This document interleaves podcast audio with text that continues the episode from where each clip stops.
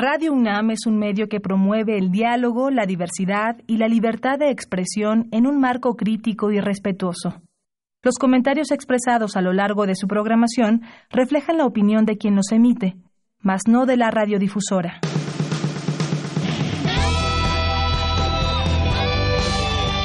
Prisma RU. Relatamos al mundo.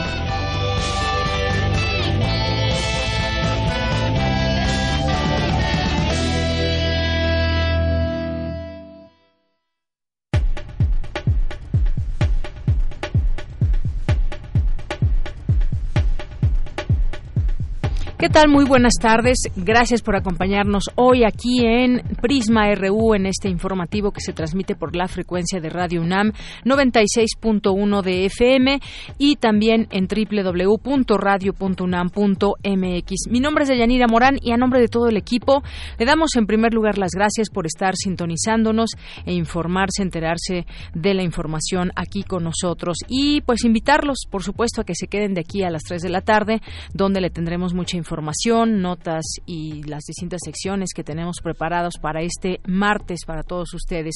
Vamos a conversar el día de hoy sobre el tema de la inicia de, inicio de campaña de Donald Trump que tiene que ver con pues una reelección que pretende en el marco de muchas situaciones que hay a nivel internacional y sobre todo también en su relación con México.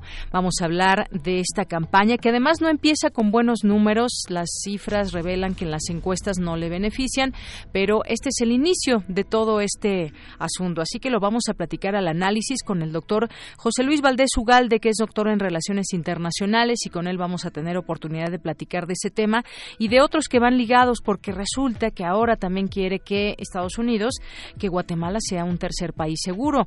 ¿Qué implicaciones tiene todo esto? Y pues vamos a ver también qué, dirá el electorado y qué dirán los estadounidenses al respecto de este tema. Sería interesante conocer también lo que dice lo que dice el pueblo estadounidense. Vamos a platicar también sobre esta carta contra la militarización en zonas indígenas, una carta que firman muchas personas de México y del mundo y vamos a conversar al respecto con Raúl Homero Gallardo, que es sociólogo y maestro en el programa de estudios latinoamericanos de la UNAM y sus líneas de investigación son movimientos sociales y procesos emancipatorios. Vamos a platicar con él sobre este tema que nos pareció importante, esto que dicen los intelectuales pone en riesgo a indígenas, son destacadas personalidades del ámbito internacional y eh, nacional como lingüista Noam Chomsky, que manifiestan su preocupación ante la creciente actividad militar en los territorios de comunidades zapatistas, en lo que consideraron más que una estrategia de seguridad, parecería una estrategia de guerra. Ya lo conversaremos con él más adelante. Vamos a tener también hoy en Cultura, hablaremos de los cursos de verano en la Facultad de Artes y Diseño. Ya están casi, casi por salir de vacaciones los niños y hay muchas opciones, entre ellas les vamos a dar a conocer esto a través de la sección de cultura. Vamos a tener también eh, más adelante una conversación con la nutrióloga Elisa Gómez Reyes, que es gerente médico, y vamos a platicar. ¿Saben ustedes lo que es la masa muscular y qué significa que esté en nuestro cuerpo y las diferencias que hay entre masa muscular y grasa corporal? Pues es algo que quizás no tomemos mucho en cuenta, pero es muy importante. Vamos a hablar de este tema. Vamos a tener aquí, como todos los martes, a los poetas errantes que nos traen su poesía y ese trabajo que han desarrollado a lo largo de varios meses a través de su servicio social. Y vamos a tener hoy que es martes a la orilla de la tarde con Alejandro Toledo las recomendaciones eh, literarias y también pues algunos temas que siempre nos trae aquí en esta en este programa Alejandro Toledo. Vamos a tener para cerrar ya nuestro informativo de hoy Dulce Conciencia, esta sección donde hoy hoy Dulce García nos va a platicar sobre el origen del universo con el doctor Aldo Rodríguez. Todo esto y más no se lo pierdan aquí en, en 96.1 de FM de Radio UNAM y desde aquí relatamos al mundo. Relatamos al mundo. Relatamos al mundo.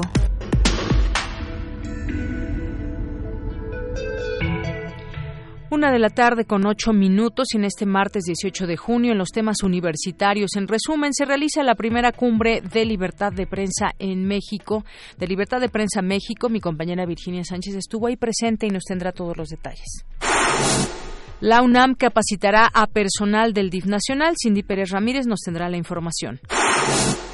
En el derecho de América del Norte, la neutralidad política y el objetivismo promovido por el Estado de Derecho Liberal es ya insostenible, señala experta. Dulce García nos tendrá los detalles. En la UNAM, el Premio Nobel de la Paz 2006 habló de la importancia de los negocios sociales. Cristina Godínez nos tendrá la información.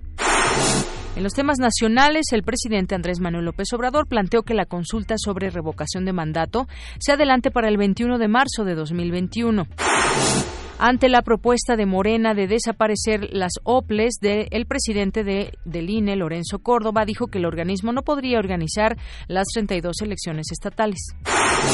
De junio a octubre, la península de Yucatán se encontrará en estado de emergencia eléctrica debido a la falta de generación en la zona por escasez de gas natural, lo que podría generar apagones, como los que acaban de pasar en Argentina y en Uruguay. Pero bueno, vamos a, a ver qué sucede aquí en esta península de Yucatán en México. Una juez federal autorizó a la Fiscalía General de la República que cumplimente la orden de aprehensión librada contra Gilda Susana Lozoya Austin, hermana del exdirector de Pemex, Emilio Lozoya. En materia internacional, en España, un juez negó la libertad al empresario mexicano Alonso Ancira, presidente de Altos Hornos de México. Se le acusa de lavado de dinero, cohecho y defraudación fiscal.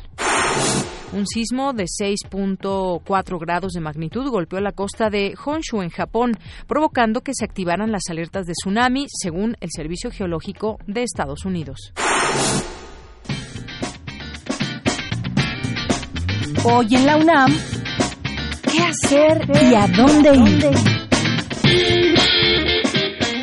La antigua Academia de San Carlos te invita a disfrutar de la exposición La fotografía de desnudo en San Carlos, homenaje a Katy Horna, artista húngara que desde 1973 fue exiliada de la guerra. Al llegar a México, dirigió el taller de fotografía en donde formó a varias generaciones de artistas bajo un rigor humanista y técnico ejemplar. Esta muestra la podrás disfrutar en las galerías de la antigua Academia de San Carlos de 10 a 18 horas hasta el 28 de junio.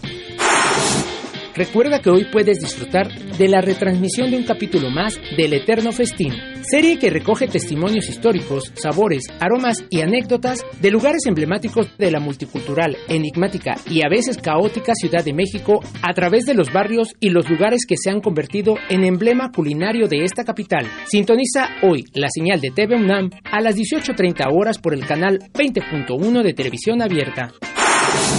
No te puedes perder la función de la cinta Lo que nos queda, que narra la historia de amor entre dos hombres, quienes, después de tres años de relación, deciden terminar su compromiso a través de una carta. El protagonista nos permite reflexionar sobre lo extraño de terminar con alguien y cómo es que jamás llegamos realmente a un final con esa persona. Las funciones serán hoy a las 17 horas en el Cinematógrafo del Chopo.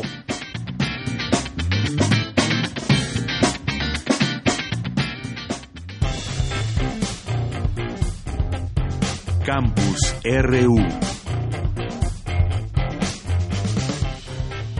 me dejó pensando Daniel Olivares con esto que cuando uno termina con una persona quizás nunca termina completamente con ella. ¿Qué opinan? Bueno, pues ya tendremos que ver esta recomendación.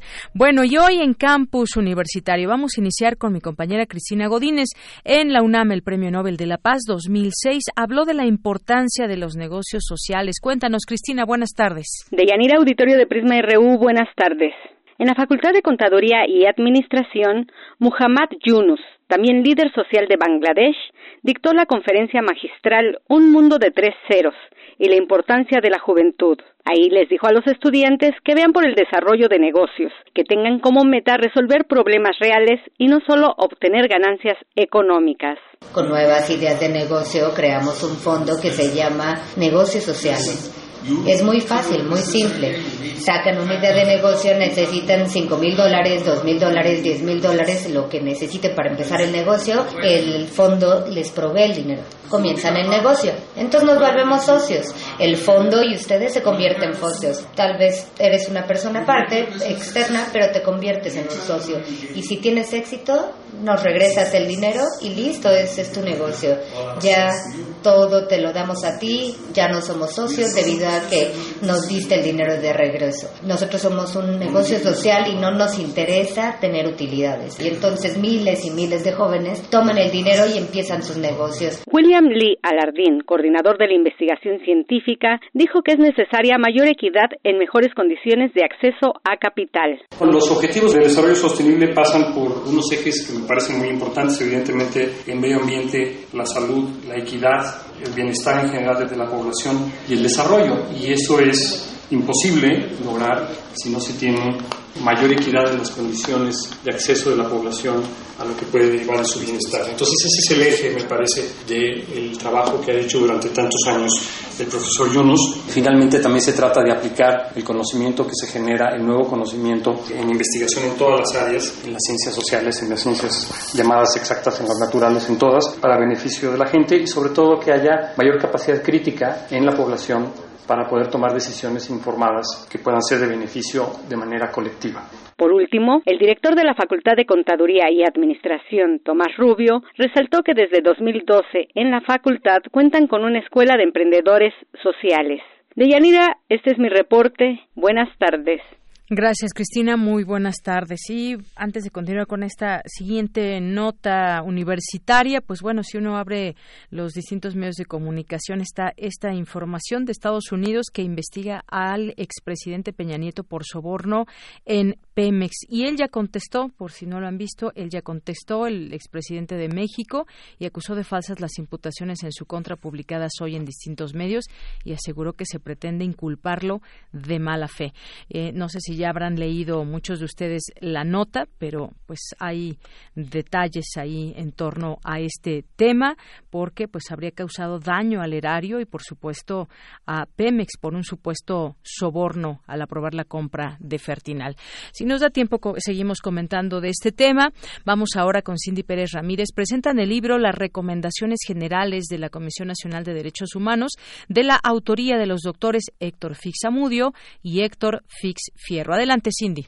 Deyanira, ¿cómo estás? Es un gusto saludarte a ti y a todo el auditorio de Prisma RU. El libro busca explicar y dar difusión a una importante atribución de la Comisión Nacional de los Derechos Humanos que consiste en la expedición de recomendaciones generales dirigidas a promover la solución de algunos de los problemas estructurales. Héctor Fix Fierro, coautor e investigador del Instituto de Investigaciones Jurídicas de la UNAM, señaló que el texto es una radiografía medible de lo que aqueja en la protección de los derechos humanos en nuestro país. Aunque las recomendaciones no sé si las nuevas, pero hasta las que yo revisé, terminan siempre con una indicación de que las autoridades a quienes se dirigen no, no están obligadas a responder.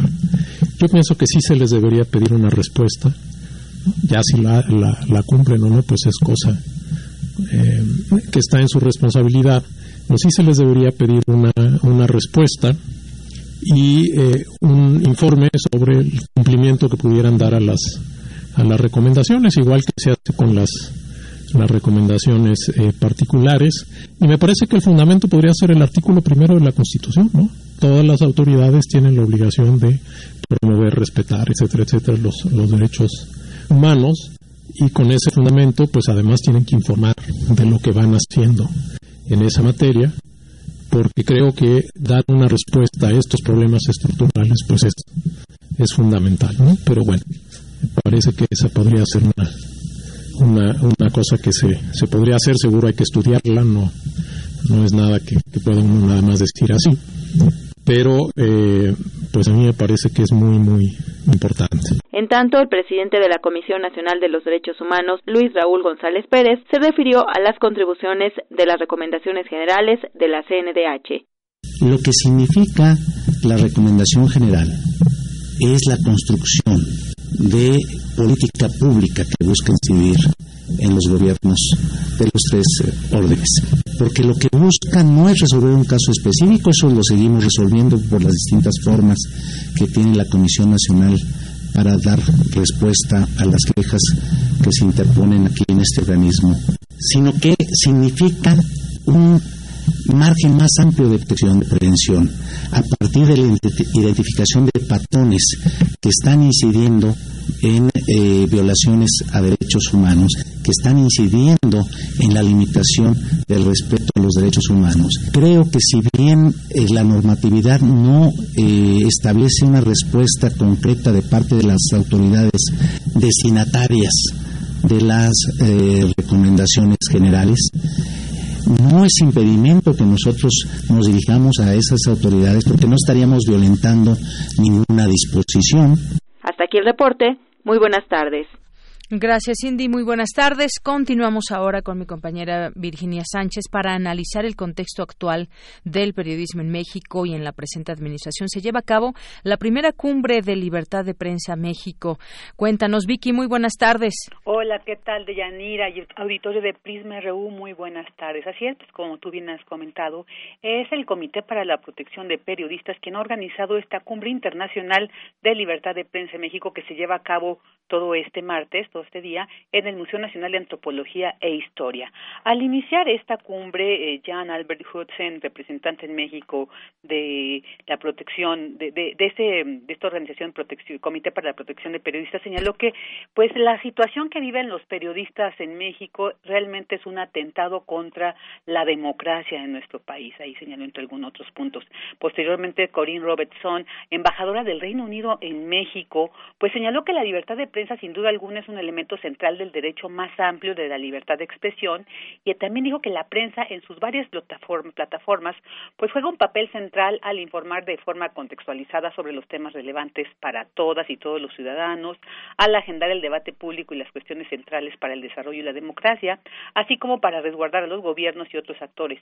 Sin embargo, dijo, actualmente esta libertad de expresión, esta libertad de prensa está amenazada de diferentes formas. Escuchémosla censuras directas a través de leyes que no respetan los estándares internacionales, concentración, concentración de medios, violencia contra medios y periodistas, impunidad en los crímenes cometidos contra medios y periodistas.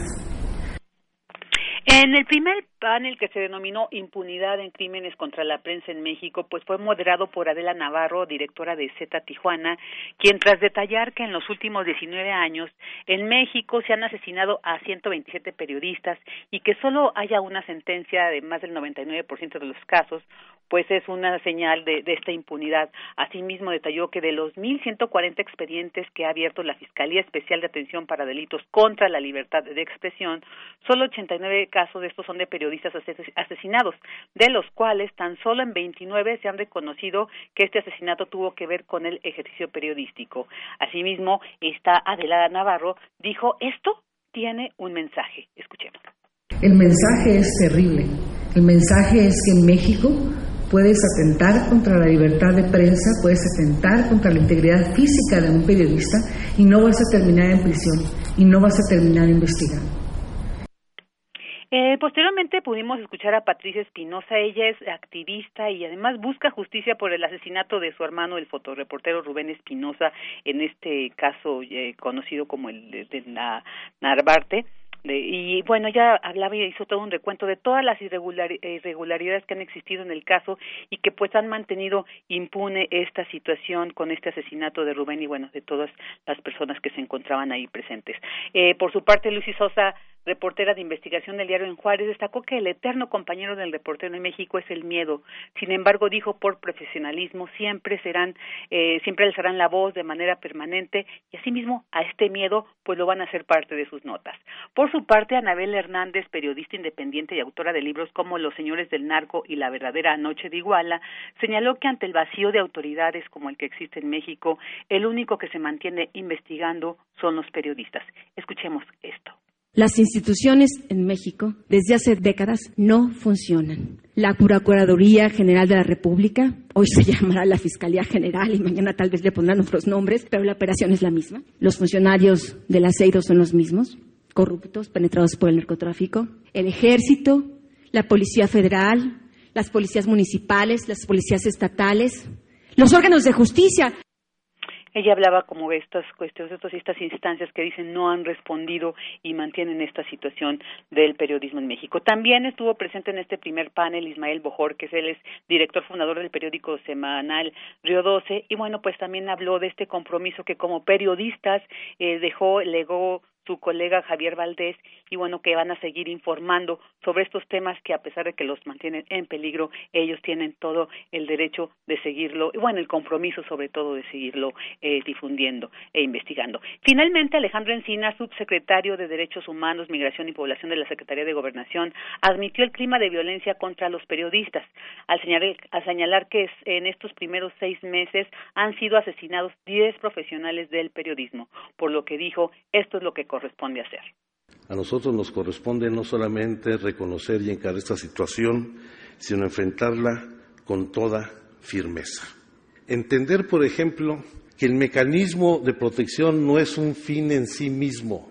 El mecanismo es un instrumento que debe ser perentorio, no queremos un mecanismo para toda la vida sino que tenemos que restablecer las condiciones de garantía de ejercicio de derechos y libertades para que hoy muchos de los periodistas desplazados puedan regresar a su lugar de origen a ejercer su labor profesional. Que este mecanismo debe de ayudar a generar condiciones para que aquellas autoridades que estuvieron coludidas con los perpetradores de los delitos sean castigados.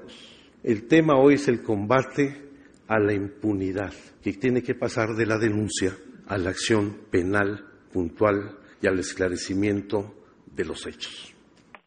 Bueno, pues ahí está lo que se escuchó en este primer panel de esta primera cumbre internacional de libertad de prensa México. Y bueno para quienes quieran escuchar todo lo que desde que inició hasta el final se va a llevar a cabo todo este día pues lo pueden hacer a través de estas transmisiones en vivo en rompeviento.tv pues este es mi reporte de Yanira Vicky muchas gracias. Sin duda importante todo esto que señalan periodistas eh, sobre la actividad del periodismo en México cómo se sienten y sobre todo también es importante que esté ahí un representante del gobierno federal que asuma también toda esta responsabilidad que le tocará a lo que en sus competencias corresponda tratar de revertir estas cifras de periodistas que está, que siguen muriendo. Y bueno pues ahí están los nombres también últimos. Y escuchar escuchar lo que quieren también y lo que se pretende como medidas de seguridad por parte de los de los periodistas como decían por ahí algunos de ellos pues el miedo que siempre acompaña muchas de las coberturas o muchas de las investigaciones que se llevan a cabo en este país que se deberían de llevar a cabo pues en una una permanente tranquilidad en una permanente en un permanente ambiente de que aunque salga la verdad a flote, nadie corre peligro en este sentido, pero es difícil pensarlo en este momento. Gracias, Vicky, por la información. A ti, de ya. Muy buenas tardes. Muy buenas tardes. Y sobre todo, si quieren seguir esta cumbre, está eh, pues en Rompeviento y en distintas plataformas para que puedan seguir este tema. Continuamos. Queremos escuchar tu voz. Nuestro teléfono en cabina es 55 36 43 39. Tu opinión es muy importante. Escríbenos al correo electrónico prisma.radiounam@gmail.com. Bien, pues ahora vamos a otros temas. Este tema que tiene que ver con que el presidente de Estados Unidos eh, inicia su campaña de reelección y además bajo un contexto muy peculiar donde hay temas eh, a resolver en, en, los temas internacionales y sobre todo también si lo vemos con México directamente hay situaciones en las que en las que mucho se tendrá que saber qué va a suceder en los próximos meses y eso impacta aceptará o no también su candidatura. Hablemos del tema con el doctor José Luis Valdés Ugalde, es doctor en Relaciones Internacionales por la London School of Economics and Political Science, es investigador del área de estudios estratégicos del Centro de Investigaciones sobre América del Norte de la UNAM. Doctor, bienvenido a este espacio, muy buenas tardes. Buenas tardes, Dañanira, me da mucho gusto estar contigo. Igualmente, doctor, pues platicar sobre este tema, Estados Unidos, que pues su presidente ya arranca esta semana su camino a la reelección con una economía en crecimiento y bajo desempleo, pero en medio también de diferendos internacionales como la guerra comercial con China que amenaza con desestabilizar la economía global. Empecemos por ahí con su con ese tema internacional y luego venimos hasta hasta México y la relación con Estados Unidos, doctor. Sí, con mucho gusto. Mira, eh, Trump está eh, eh, convencido de que para lograr réditos en esta coyuntura política de 15 meses, eso es lo que nos espera México, 15 meses de campaña, eh, los temas internacionales y sobre todo el bullying que ha ejercido en contra de actores diversos, Irán, eh, la propia China, con quien tiene una guerra comercial que no sabemos eh, cuál va a ser el resultado de la misma, pero a mí me parece que los chinos la van a ganar a estas alturas del partido vamos a ver cómo el desenlace de la reunión del G20 en Japón se da eh, entre los dos mandatarios. Eh, desde luego la relación con México que ha sido utilizado desde hace ya varios años, desde el 15, desde que lanza su campaña como candidato, como precandidato del Partido Republicano desde su fastuosa torre de Trump en Nueva York y nos acusa pues de todo, ¿no? Nos acusa y nos sigue acusando de todo. Han sido temas, elementos que le han eh, servido eh, aunque la política exterior, dejemos claro de una vez eso, esto de Yanira para nuestro público, eh, no es necesariamente un tema fundamental para la reelección. La economía es más importante, pero sin embargo, en este caso, eh, la guerra comercial es un tema económico importante, los estadounidenses lo apoyan, muchas de las bases duras de Trump en Estados Unidos, sobre todo ese, ese porcentaje bajo, pero definitivo para el que le permitió ganar, aunque haya perdido el voto popular frente a Hillary Clinton por tres, millones de votos, eh, responde a Trump con bastante, yo diría, demasiada generosidad e ingenuidad. Sus bases, tanto eh, políticas como socioeconómicas eh, duras, siguen pensando que el sacrificio de los aranceles que, que China ha impuesto pueden ser salvables en la medida en que esto le permita a Trump seguir con su, digamos, cruzada eh, hiperconservadora, pero sobre todo hiperradical en el sentido más extremista de la palabra, de lo que es la derecha populista en el mundo occidental, Estados Unidos desde luego incluido, y otros muchos países que están siguiendo sus pasos también. Entonces, todos estos temas, eh, la, la, situación en Rusia, eh, desde luego, eh, que es, es, importante y la relación con Rusia van a ser temas que serán utilizados como caballo de batalla para que eh, Trump pueda eh, alcanzar a Biden y a los otros eh, eh, candidatos demócratas que está visto ya, según una encuesta reciente de Fox, está perdiendo frente a ellos por aproximadamente 10 puntos.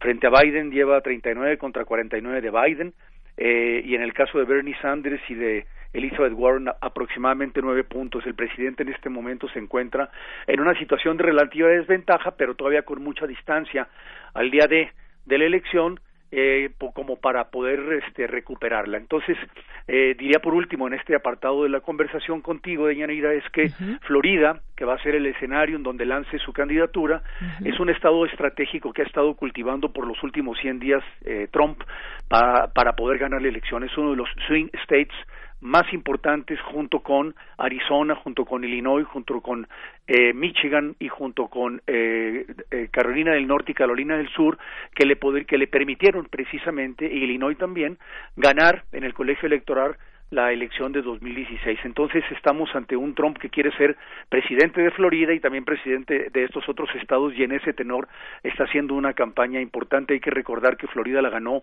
en dos ocasiones seguidas eh, Obama y la perdió Hillary Clinton y esa fue uno de los bastiones que le permitió a Trump elegirse como presidente en, el momento en que lo fue. Así es, pues sí, por lo pronto pues está bajo en las encuestas, aún falta mucho para que se pueda seguir hablando de esto, digamos en términos de encuestas cómo van y frente a quién se va a medir Donald Trump, pero bueno, vamos a seguirlo seguramente platicando en otro momento, doctor. Y ahora pasemos al tema que refiere Estados Unidos-México. Sabemos que la bandera de Trump ha sido el tema de los migrantes y ha puesto condiciones a México, ha eh, pues señalado lo que quiere de nuestro país para evitar este tema de los aranceles, pero por otra también ahora damos a, conocer, daba a conocer él a través de, de Twitter, que es como le gusta informar al mundo, que pues Guatemala se alista para ser tercer país seguro, es lo que dice el presidente de Estados Unidos y anunció que pues iniciará el proceso para remover a millones de, de migrantes ilegales en ese país. Lo que quiere es que ya no entran a su país y lo que quiere es mandar a su casa a los que ya no quiera. ¿Esto qué, qué implicaciones tiene, doctor? Muchísimas implicaciones y todas, todas ellas graves. En primer lugar, el gran problema y en el que nos metimos un laberinto sin salida, aparentemente porque ya tenemos los pies, perdón, las, los, los, dedos en la puerta, este, es que eh, vincular comercio con migración fue una equivocación y aceptarlo también lo fue dentro del marco del Tratado de Libre Comercio en el artículo 301 y el TEMEC, el artículo uh 2.3, perdón, eh, no no se, no es vinculante no es vinculante comercio con inmigración eh, sobre todo porque eh, se necesitan respetar eh, las cláusulas de trato nacional que eh, definitivamente tanto Estados Unidos, Canadá como México eh, tienen. Eh, aquí se impuso la fuerza sobre la razón, se impuso la fuerza sobre la norma internacional y regional, y en esa medida México se metió en un grave problema del cual va a ser muy difícil que salgamos. Trump está generando una, una un efecto dominó con este con, con esta idea de tercer país seguro en la que México va a caer si a los 45 días me, y te aseguro de Yanira que Trump no va a aceptar cualquiera que sea el resultado de esta política represiva que México va a implementar junto con la Guardia Nacional, el Estado mexicano y la Guardia Nacional en contra de los migrantes centroamericanos que están entrando a México o que ya están aquí. A Trump no le va a parecer suficiente y por lo tanto va a imponer la famosa cláusula de tercer país seguro que Guatemala, más débil que México, ya está a punto de firmar también. Esto es muy grave porque, eh, porque México no va a aguantar, México no va a poder. México está, en este momento estamos esperando recibir en los tres puntos fronterizos que aún que en este momento se mantienen como los puntos eh, centrales, que son los del Paso Juárez, eh, Brownsville y San Diego Tijuana, eh, aproximadamente mil migrantes regresados por Estados Unidos, migrantes eh, peticionarios de asilo que van a ser regresados por las autoridades estadounidenses debido a que no se les va a aceptar darles asilo o los van a mandar a México a, a, como stand-by para definir su posición, su situación migratoria en, en, meses, en años. México no tiene los recursos, los estados de Chihuahua, los estados de Baja California, los estados de Tamaulipas, los estados fronterizos no tienen los recursos, no los va a soltar López Obrador, estamos en un momento de austeridad republicana no estratégica, es decir, absolutamente errática en prácticamente todos los rubros, que está pegando e impactando en salud, en educación y ahora en recursos para migración. Entonces México se convirtió en un estado policía.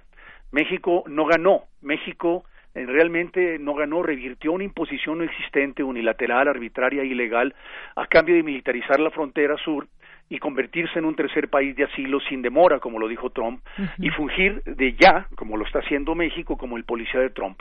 Me parece a mí que el país completo ya se volvió el soñado muro, que Trump ha estado machacándonos a los estadounidenses y a los mexicanos durante estos meses de una manera prácticamente impulsiva, como un niño de 10 años, como dicen los psiquiatras, que es de edad mental, que Trump tiene y la edad emocional, perdón, que Trump tiene. Entonces, estamos ante un capricho de Trump, ante la necesidad de utilizar a México de nuevo como trapeador para lograr la reelección y de pasada a todo Centroamérica y someter a las reglas del juego unilaterales que van más allá del Tratado de Libre Comercio y del TEMEC a México y a sus vecinos y contrapartes. Ahora, por último diría, ¿Tenemos responsabilidad en esto? Sí, sí tenemos responsabilidad como gobierno.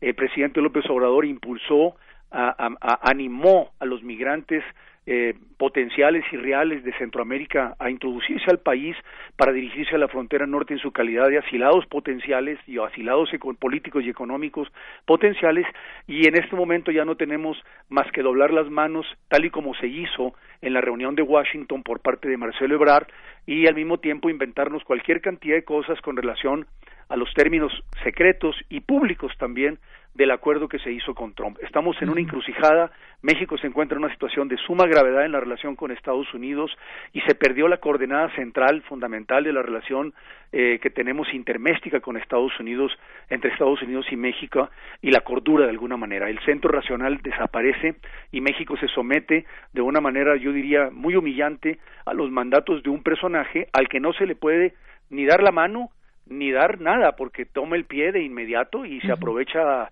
a, lo máximo de la, de, la, debilidad del contrario. Hay un libro de Trump en donde se llama, se llama El arte de negociar, en donde él plantea que em, entre más humilles y más conozcas la debilidad del otro, más fácil te es imponer los términos de tu propio juego. Y esto es lo que México, lo, perdón, lo que Estados Unidos acaba de hacer con México y seguirá haciendo.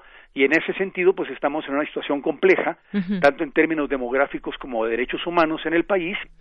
Y desde luego de recursos económicos para atender una crisis que se puede convertir en una crisis social bastante seria, debido, entre otras cosas, de Yanira, a que el público mexicano, la sociedad de Tapachula, de Chiapas, de varios estados, está empezando a protestar por la invasión, entre comillas, invasión, lo pongo así, eh, de los migrantes centroamericanos que buscan auxilio en este lado de la frontera del Suchiate y de la frontera del Río Bravo. Así es. Pues qué difícil, doctor, toda esta situación que nos plantea con ese análisis tan claro que nos deja, pues justamente entendiendo cómo está la situación y cómo también eh, México tiene una gran responsabilidad ante todo esto, cómo debe reaccionar, cuál es lo idóneo. Lo seguiremos platicando en otro momento, doctor, porque también se alista, dice una en ONG, que Trump alista campos de concentración para migrantes que separaría a los niños niños que vienen viajando solos, a los menores de edad. Una situación de verdad muy difícil que va avanzando conforme pasan las semanas, conforme pasan los días de los 45 días que nos está evaluando, por decirlo de alguna manera, Estados Unidos. Si nos permite, en otro momento seguimos platicando con usted, doctor. Claro, desde luego, nada más agrego una última cosa, esto que dices de la presidencia fascista y los campos de concentración lo propuso la diputado Casio Cortés de, la Cámara de Diputados de Estados Unidos y me parece que está ocurriendo. Campos de concentración ya ha habido en el tema los japoneses fueron en la Segunda Guerra Mundial. Solo un agregado último. Si en, en 2016 cuando vino Trump invitado por Peña Nieto error histórico tremendo subió en las encuestas a partir de que regresa a Phoenix Arizona y grita que el muro será construido y México lo va a pagar hoy día con este acuerdo Trump se envalentona y pone a México de nuevo como punto de partida para lograr convencer a sus votantes duros que le tienen miedo a los mexicanos y le tienen miedo a la inmigración y le tienen miedo a la otra edad como factor de reelección. Que México no olvide esta elección y si Trump reelecto en buena medida se lo va a deber al gobierno de López Obrador. Bien, doctor, pues bueno, seguimos platicando por supuesto, de ese tema más adelante. Gracias, doctor. Un abrazo, de Navidad. Gracias a ti. Igualmente, hasta luego. Fue el doctor José Luis Valdés Ugalde, doctor en Relaciones Internacionales. Porque tu opinión es importante, síguenos en nuestras redes sociales, en Facebook como Prisma RU y en Twitter como arroba PrismaRU. Prisma RU. Relatamos al mundo. Continuamos una de la tarde con 40 minutos. Le doy la bienvenida a Raúl Romero Gallardo, sociólogo y maestro en el programa de estudios latinoamericanos de la UNAM y sus líneas de investigación son movimientos sociales y procesos emancipatorios. ¿Qué tal, Raúl? ¿Cómo estás? Muy buenas tardes. Buenas tardes, Un saludo a ti y a todo el auditorio de Prisma RU.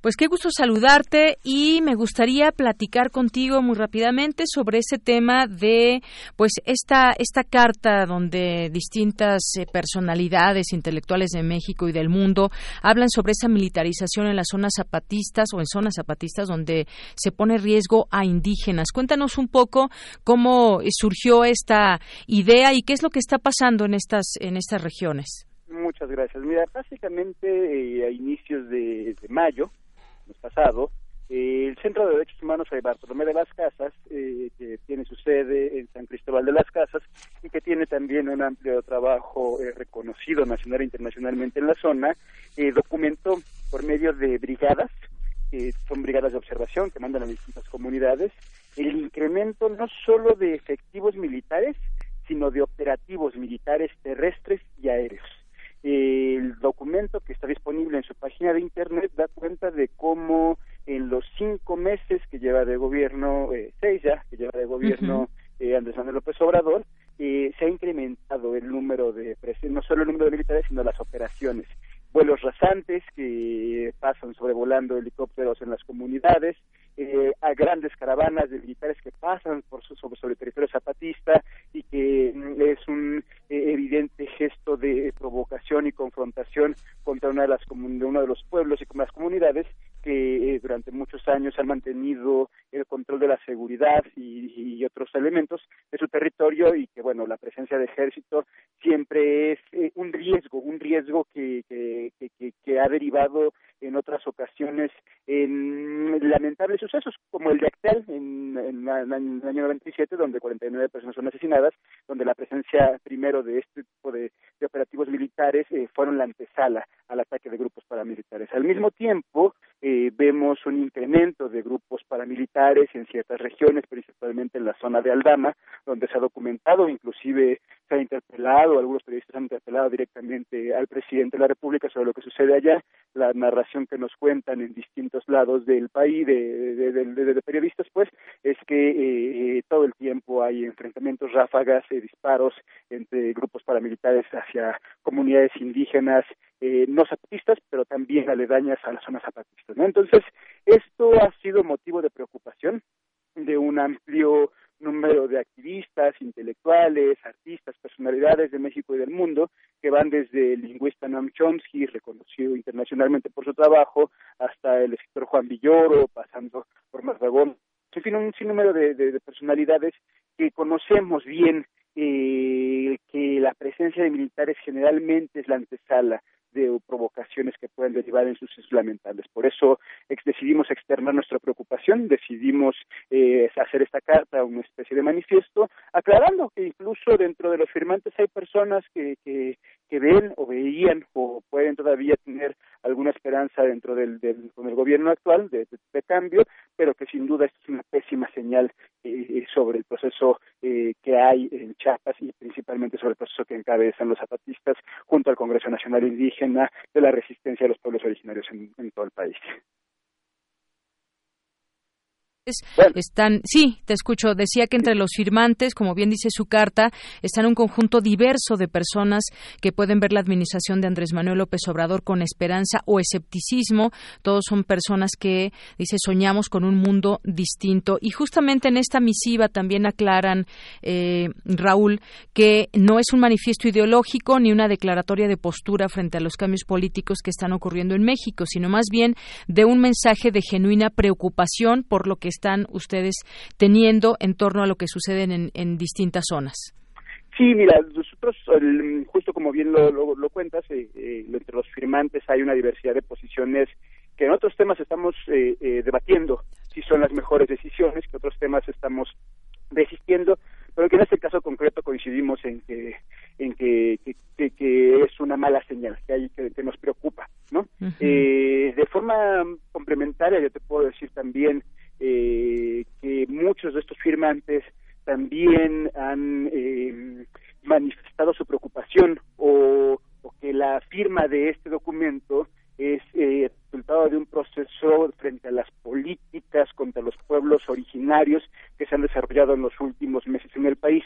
Muchos de los que firmamos ahí también convergimos y nos preocupamos por el caso de Samir Flores, muchos de los que firmamos y eh, en el líder comunitario asesinado en Amilcingo, muchos de los que estamos ahí también nos preocupamos y estamos eh, atentos ante lo que sucede en Guerrero, ante el asesinato de cuatro integrantes eh, del Consejo Indígena Popular de Guerrero, organización perteneciente al Congreso Nacional Indígena, y, que justo eh, podemos debatir muchos otros temas, pero que coincidimos en que la militarización en Chiapas es una mala señal, es la pinza de una mala señal de las políticas que se han llevado a cabo contra los pueblos originarios en México en lo que va desde este, de, este nuevo de esta nueva administración. Así es, Chiapas que siempre desde hace mucho tiempo, desde incluso antes del levantamiento zapatista, que ha sido un foco rojo por muchas situaciones, es un estado que se mantiene con mucha eh, pobreza y bueno, después de este levantamiento pues han habido muchísimas cosas que han sucedido allá que han llamado la atención del mundo, pero que pues desafortunadamente sigue siendo un estado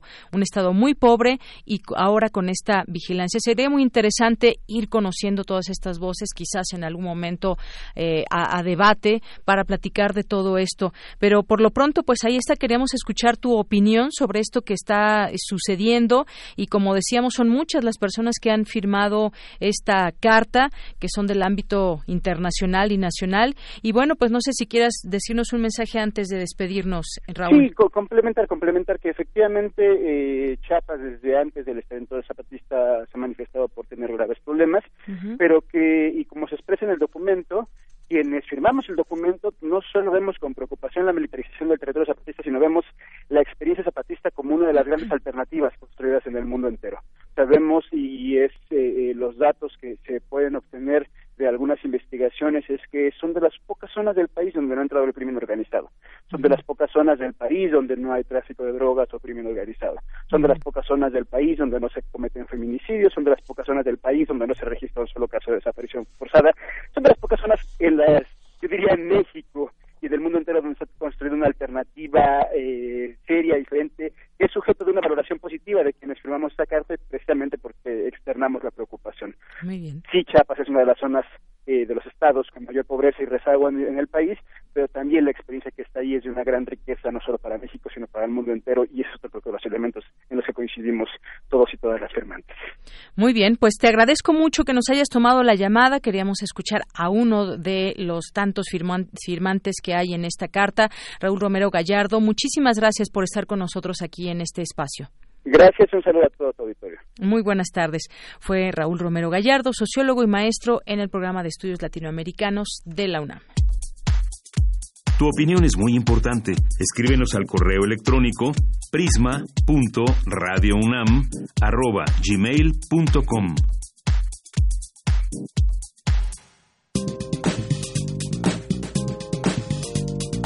Cultura RU.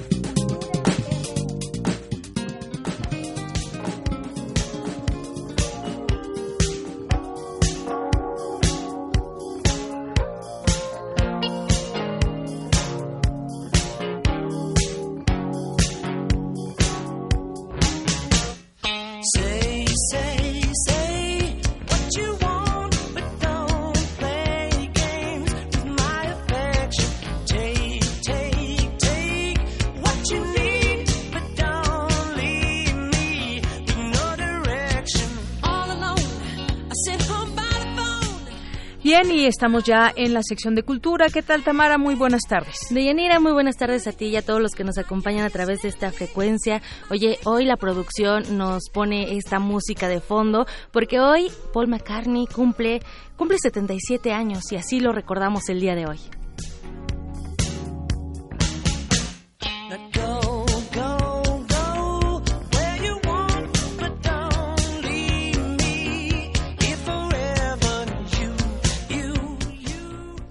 Y bueno, Deyanira, los invitamos a que se comuniquen con nosotros al 55 36 43 39. También que nos cuenten cómo va su día. Estamos en redes sociales como arroba prisma RU. Y bueno, oigan, el verano ya se acerca y con ello el tiempo libre para muchos. Algunos tendrán vacaciones y saldrán de la ciudad. Otros tantos se quedan en la gran urbe. Algunos nos van a visitar. Y bueno, hoy tenemos excelentes opciones de cursos de verano. Queremos invitarlos a que formen parte de la educación continua de la UNAM a través de la Facultad de Artes y Diseño. Ya en cabina nos acompaña el licenciado Julio Osornio. Él es encargado de extensión académica de la Facultad de Artes y Diseño. Julio, bienvenido y buenas tardes. Muchas gracias, buenas tardes. Y también nos acompaña la maestra Norma Calete Martínez. Ella es profesora de asignatura de la materia Producción para Animación de la licenciatura en Diseño y Comunicación Visual. Norma, muy buenas tardes y bienvenida. Buenas tardes.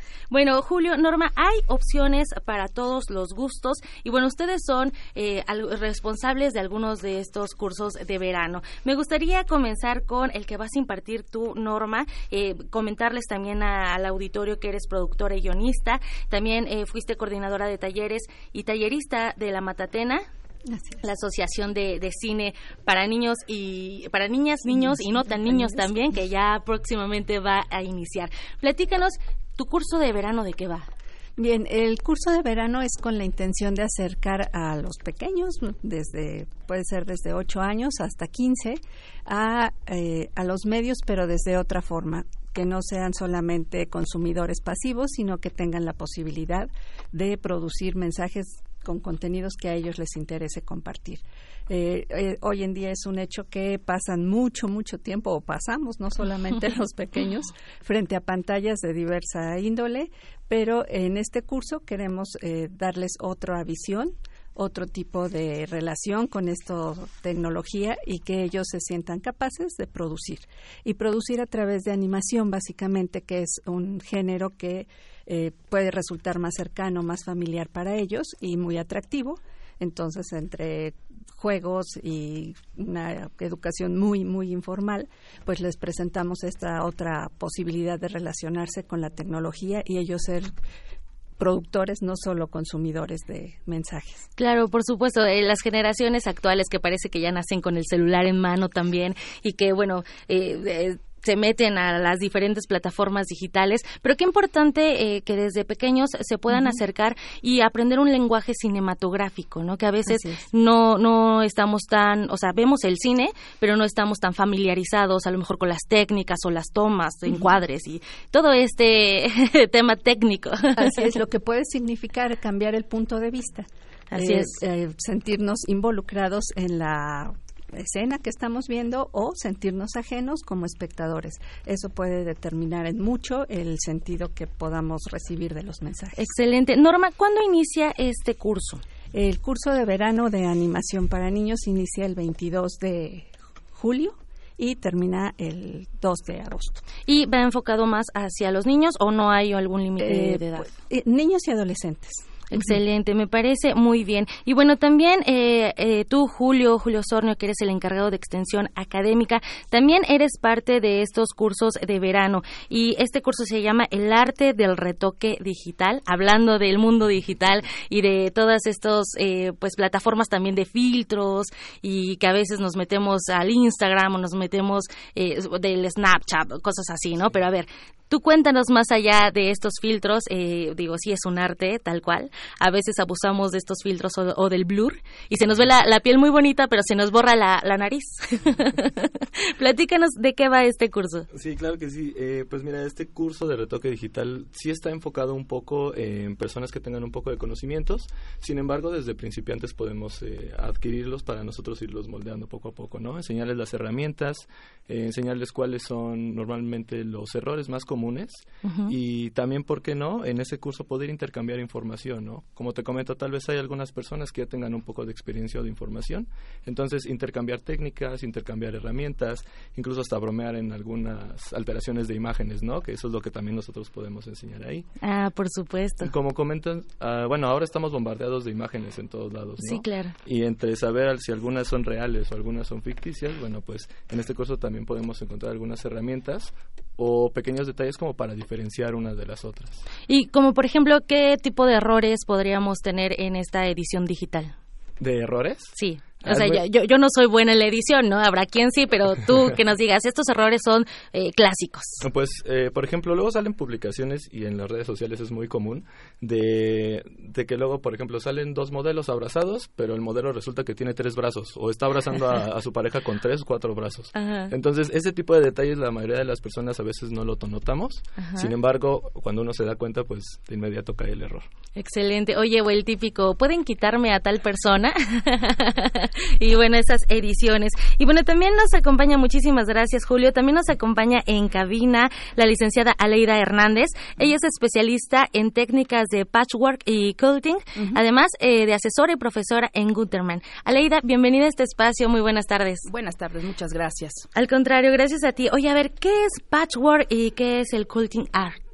Mira, esto es, se maneja todo eh, con telas telas preferentemente de algodón, podemos manejar también telas de otras, este, de seda, de eh, poliéster, pero normalmente manejamos telas de algodón. Esto nos da la textura como si estuviera pintada en nuestro trabajo. Vamos eh, manejando retazos, pequeños retazos para dar luz y sombras a las imágenes y se vea como, o sea, como si estuviera pintado, pero esto es con telas. Esta es la parte del patchwork, la retacería de las telas. El quilting es esta parte de quiltear, de acolchar nuestro trabajo con máquina de coser y ir este, haciendo dibujos sobre esta imagen donde resalte la sombra, la luz y nos dé el, este, los efectos para que se vea lo más natural, o sea, lo más apegado a lo real. Excelente. Pero todo con tela. Un trabajo muy artesanal, ¿no? O sea, va de, de, bueno, todos son artesanales, evidentemente, pero este creo que es el que más se acerca a lo artesanal para ya después llevarlo a lo artístico. Oye, eh, me, me, llama mucho la atención, Aleida, que, eh, bueno, has, has eh, tomado algunos cursos, bueno, muchos cursos, eh, y, y, el uso de reglas para quilt art. ¿Qué tipo de reglas hay para esta técnica? Mira, para esta técnica, para empezar, no usamos tijera todo lo manejamos con cúter, o sea, todo lo, es un cúter redondo donde nosotros vamos haciendo nuestros cortes exactos para que nos queden en ensamble todo perfectamente, ¿ok? O sea, no, no haya ni sobrantes ni faltantes. Eh, las reglas son con medidas también tan exactas, por eso se maneja con reglas y con cúter, para que este, todo esto sea exacto y al momento de armar nuestra pieza, todo coincida y no haya este ni sobrante ni faltante y a la hora de coser tenemos una una medida específica para este también que esto nos dé la exactitud de todo el ensamble del trabajo que vamos a realizar. Excelente. Este curso se llama El hilo en la ilustración, ¿verdad? y, y para quién va dirigido? Pues mira, para todo, o sea, para ahora sí que para todo el público, la verdad es que eh, no es necesario, por ejemplo, que sepan coser, porque aquí es, este es el chiste de este curso, que les voy a enseñar a manejar la máquina de coser para que ellos aprendan a dibujar con la máquina de coser y eh, pues esta cuestión de las telas también sepamos combinarlas eh, este claros oscuros para poderle dar luz a nuestras imágenes y en realidad pues no se necesita experiencia de ni de costura ni de, pues yo creo que sí un poco a lo mejor de diseño, ¿no? Para poder hacer sus imágenes y demás, pero en general podemos sacar alguna ilustración que nosotros podamos manejar y yo les enseño exactamente cómo poder con tela darle esa, esa este, pues que se vea real, que se vea como si estuviera pintado. Excelente. Bueno, creo que de estos tres que nos hemos enfocado, porque son varios los, los cursos de verano, creo que en todos el hilo conductor, hablando de hilos,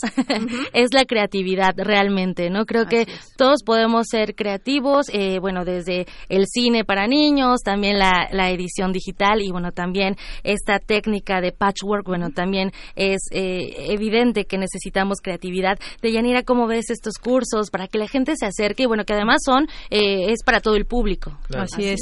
Sí, sobre todo porque ahora los niños van a tener dos meses de vacaciones prácticamente. Entonces, quienes no salen, quienes no salen de vacaciones, de verdad, yo sí los, los invito a que hagan algún curso de verano y estos, pues qué mejor con todo lo que nos dicen, suenan extraordinarios. Excelente. Y Julio, bueno, tú eres el, el encargado de la extensión académica. Cuéntanos cómo le hacemos para acercarnos, dónde hay que inscribirse, algunos precios, eh, dónde se van a impartir también estos datos duros que son importantes. Sí, claro que sí.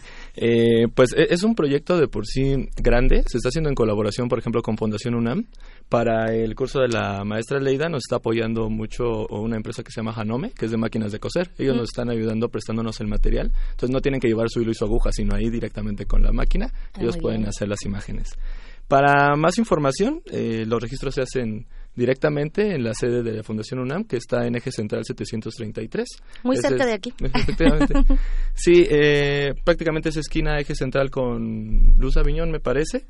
Y eh, existen teléfonos en los que se pueden comunicar, como el 55 36 96 99 y 55 36 88 69. También pueden escribir al correo idiomas arroba funam.mx para pedir más información. Aceptamos, bueno, se aceptan distintas formas de pago y eso también facilita mucho el, poder accesar a estos cursos. Excelente. Bueno, ahí está la opción para que pasen la voz. Si ustedes se van de vacaciones, ustedes que nos escuchan, bueno, pasen la voz para los que nos quedamos. Yo ya, yo ya quiero ir a los tres, la verdad. me llaman mucho la atención y me parece bastante interesante. Eh, y también en nuestras redes sociales ya eh, publicamos las imágenes que nos hicieron llegar para que también tengan todos los datos, no se preocupen si no anotaron bien el número, si no les dio tiempo. Bueno, todo está en arroba prisma RU. Y no me resta más que agradecer su visita, Julio Osornio, muchas gracias por acompañarnos. También a Norma Calete Martínez, muchísimas gracias. Y también a Leira Hernández, muchísimas gracias por platicarnos de lo que va este curso. Y bueno, invitamos al auditorio a que se acerquen a ustedes. Ah, se me olvidaba, Julio, ¿hay algún límite de fecha para inscribirse?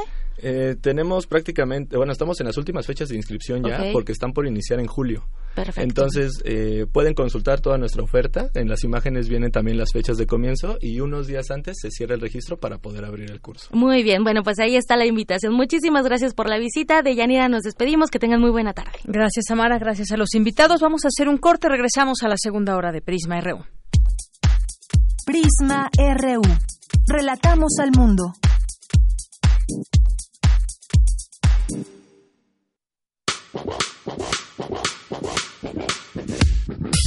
De abajo hacia arriba. De derecha a izquierda. Con muchas formas y colores pueden hacerte estallar, llorar y descubrir misterios. Llenos de creatividad con mundos e información a explorar. Llega a las instalaciones de Radio UNAM el Tianguis de la Diversidad Textual, Los Otros Libros. 21, 22 y 23 de junio en Adolfo Prieto 133, Colonia del Valle, cerca del Metrobús Amores. No te pierdas las actividades de este maratón radiofónico y literario. Los otros libros. Radio UNAM, Experiencia Sonora. Nos han hecho creer que aquí solo hay chairos o fifís. Pero en México vamos más allá. Porque todos los días hay gente poniendo manos a la obra. Ganando batallas. Siendo la solución y no el problema. Saliendo adelante. Levantando la voz. Rescatando nuestra humanidad. Conservando nuestras voces. Ni chairos ni fifís. Somos mexicanos. El color de México es la suma de nuestras luchas. Movimiento Ciudadano. No esperes a que llegue la tormenta. Prepárate. Si te encuentras en la costa y se acerca un ciclón tropical, no te acerques al mar ni realices actividades acuáticas. Protege tus instrumentos de trabajo y a tus animales y resguarda bien cualquier sustancia peligrosa. Sigue las indicaciones de protección civil y si te piden evacuar, hazlo inmediatamente. Tu vida y tu seguridad son lo más importante. Comisión Nacional del Agua. Gobierno de México. Cuando uno dedica su vida al arte, podrá lamentarse de sus decisiones laborales y amorosas, de los malos pagos y de las deudas, de todo, menos del arte mismo. Lunes de Teatro de Radio UNAM te invita a conocer la vida y obra de un actor de teatro estancado en la mediana edad, con la puesta en escena Freddy Roma, un actor en reparación, de Gabriel Pingarrón todos los lunes de junio a las 20 horas en la sala Julián Carrillo de Radio UNAM. Adolfo Prieto 133, Colonia del Valle. Entrada libre. La felicidad es un proyecto de vida. Radio UNAM, Experiencia Sonora.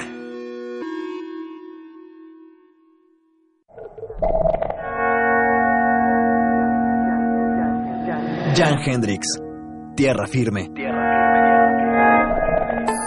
Desde su llegada a México en 1975, Jan es una figura clave en la escena artística del país, produciendo obras inspiradas en la estética del viajero y naturalista, incorporando experiencias visuales y culturales. Museo Universitario Arte Contemporáneo, MUAC, en Ciudad Universitaria, del 4 de mayo al 22 de septiembre de 2019. Queremos escuchar tu voz. Nuestro teléfono en cabina es 55 36 43 39. Mañana en la UNAM, ¿qué hacer y a dónde ir? Te recomendamos la cinta Lupe bajo el sol, del director mexicano Rodrigo Reyes, quien narra la historia de Lupe, un campesino que vive en Estados Unidos y desea regresar a México por última vez antes de morir. No te pierdas este trabajo excepcional, que enfatiza la soledad y la nostalgia de emigrar. retratando la situación a la que se enfrentan la mayoría de los campesinos que cruzan la frontera norte en búsqueda del sueño americano. Asista a la función mañana en punto de las 13 y 17.15 horas en la sala Carlos Monsiváis del Centro Cultural Universitario. El Programa Universitario de Investigación en Salud te invita a la presentación del libro Avances y Perspectivas de la Investigación Clínica en México, de los doctores Samuel Ponce de León y Juan Ramón de la Fuente. Esta presentación contará además con la participación de Patricio Santillán, director del Instituto Nacional de Enfermedades Respiratorias, y María Elena Medina Mora, coordinadora del Centro Global de Investigación en Salud Mental. Asiste mañana en punto de las 12 del día al auditorio Dr. Alberto Guevara Rojas de la Facultad de Medicina en Ciudad Universitaria. El Instituto de Investigaciones Históricas organiza el coloquio internacional El agua, bien común bajo presión, bajo la coordinación de la doctora en Historia, Ana Carolina Ibarra González, miembro del Sistema Nacional de Investigadores. El coloquio se llevará a cabo mañana 19 de junio a las 9.30 horas en el Salón de Actos del Instituto de Investigaciones Históricas en Ciudad Universitaria. Para Prisma RU, Daniel Olivares.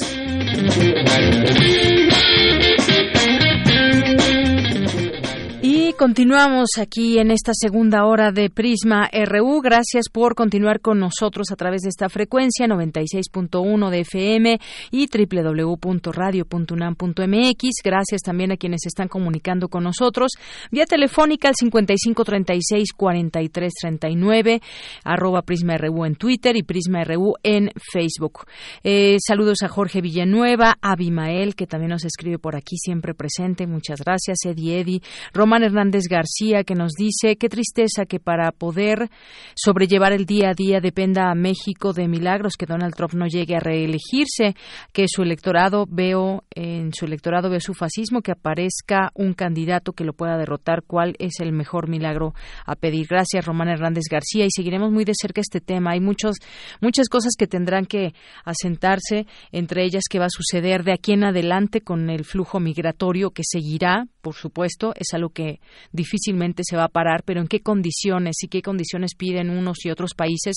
Y sobre todo, quizás si no insistimos en que este es un tema que se tiene que ver con los distintos gobiernos, con organismos internacionales, quizás sea más difícil de lo que ya es. Es solamente responsabilidad de México, solamente responsabilidad de los países de Centroamérica. ¿Qué responsabilidad tiene Estados Unidos? Desde su país mismo también se lo dicen distintos legisladores. Eh, nos escribe también Mercedes de la Vega, muchas gracias. Nos escribe Abimael y nos dice, ¿cómo hacer ahora para no creernos el discurso xenófobo de Estados Unidos y evitar ver a los migrantes como los causantes de los problemas internacionales. Gracias, Abimael, por tu comentario, que también nos dices aquí, hola, ante tantas medidas arbitrarias, egoístas, unilaterales, si se gusta de los eufemismos de Trump, no hay leyes internacionales que lo sancionen o contengan. Él no negocia, extorsiona. Sí, el gobierno mexicano se humilló, pero ¿qué podía hacer? ¿Qué puede y debe cambiar? Pues muy buenas preguntas que nos dejas a la reflexión. Efectivamente, ¿quién puede, puede parar una mente como la de Trump, que ya nos decía el nivel educativo que tiene el doctor que entrevistamos hace unos momentos, que nos decía, bueno, pues es que así se ha catalogado a Trump por todo lo que hace, su no respeto a muchas, a muchas reglas y sobre todo a escuchar, parece ser que no escucha. Gracias, Abimael, por tu comentario. Gesomu también, muchos saludos a nuestros amigos de Editorial Enequén, a nuestros amigos de Biblioteca Sunam. Alma Romero también nos dice. Eh, eh, aquí muchas gracias por tu comentario, corregido. Más 52 Efren nos dice, ¿qué papel jugará el lobby judío en estas elecciones y cuál es la relación de Trump con ese lobby? Muchos saludos. Eh, Luna Ámbar también, muchos saludos. Eh, le mandamos también aquí saludos a R. Torres, Daniel Ramírez y pues muchas gracias a todos los que están aquí atentos. Vamos a continuar con la información. La UNAM capacitará a personal del DIF nacional. Mi compañera Cindy Pérez Ramírez nos tiene esta información. Adelante, Cindy. Así es, Deyanira, muy buenas tardes.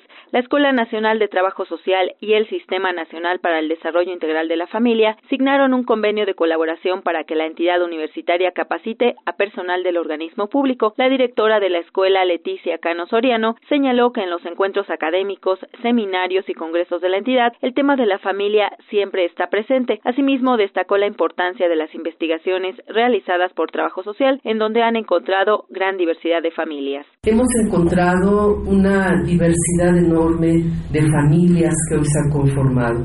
Me parece que hay escenarios que deben de cambiar. Que es importante romper y quitarnos ya estos prototipos, estereotipos de ser, de actuar, de pensar que nos han impuesto históricamente.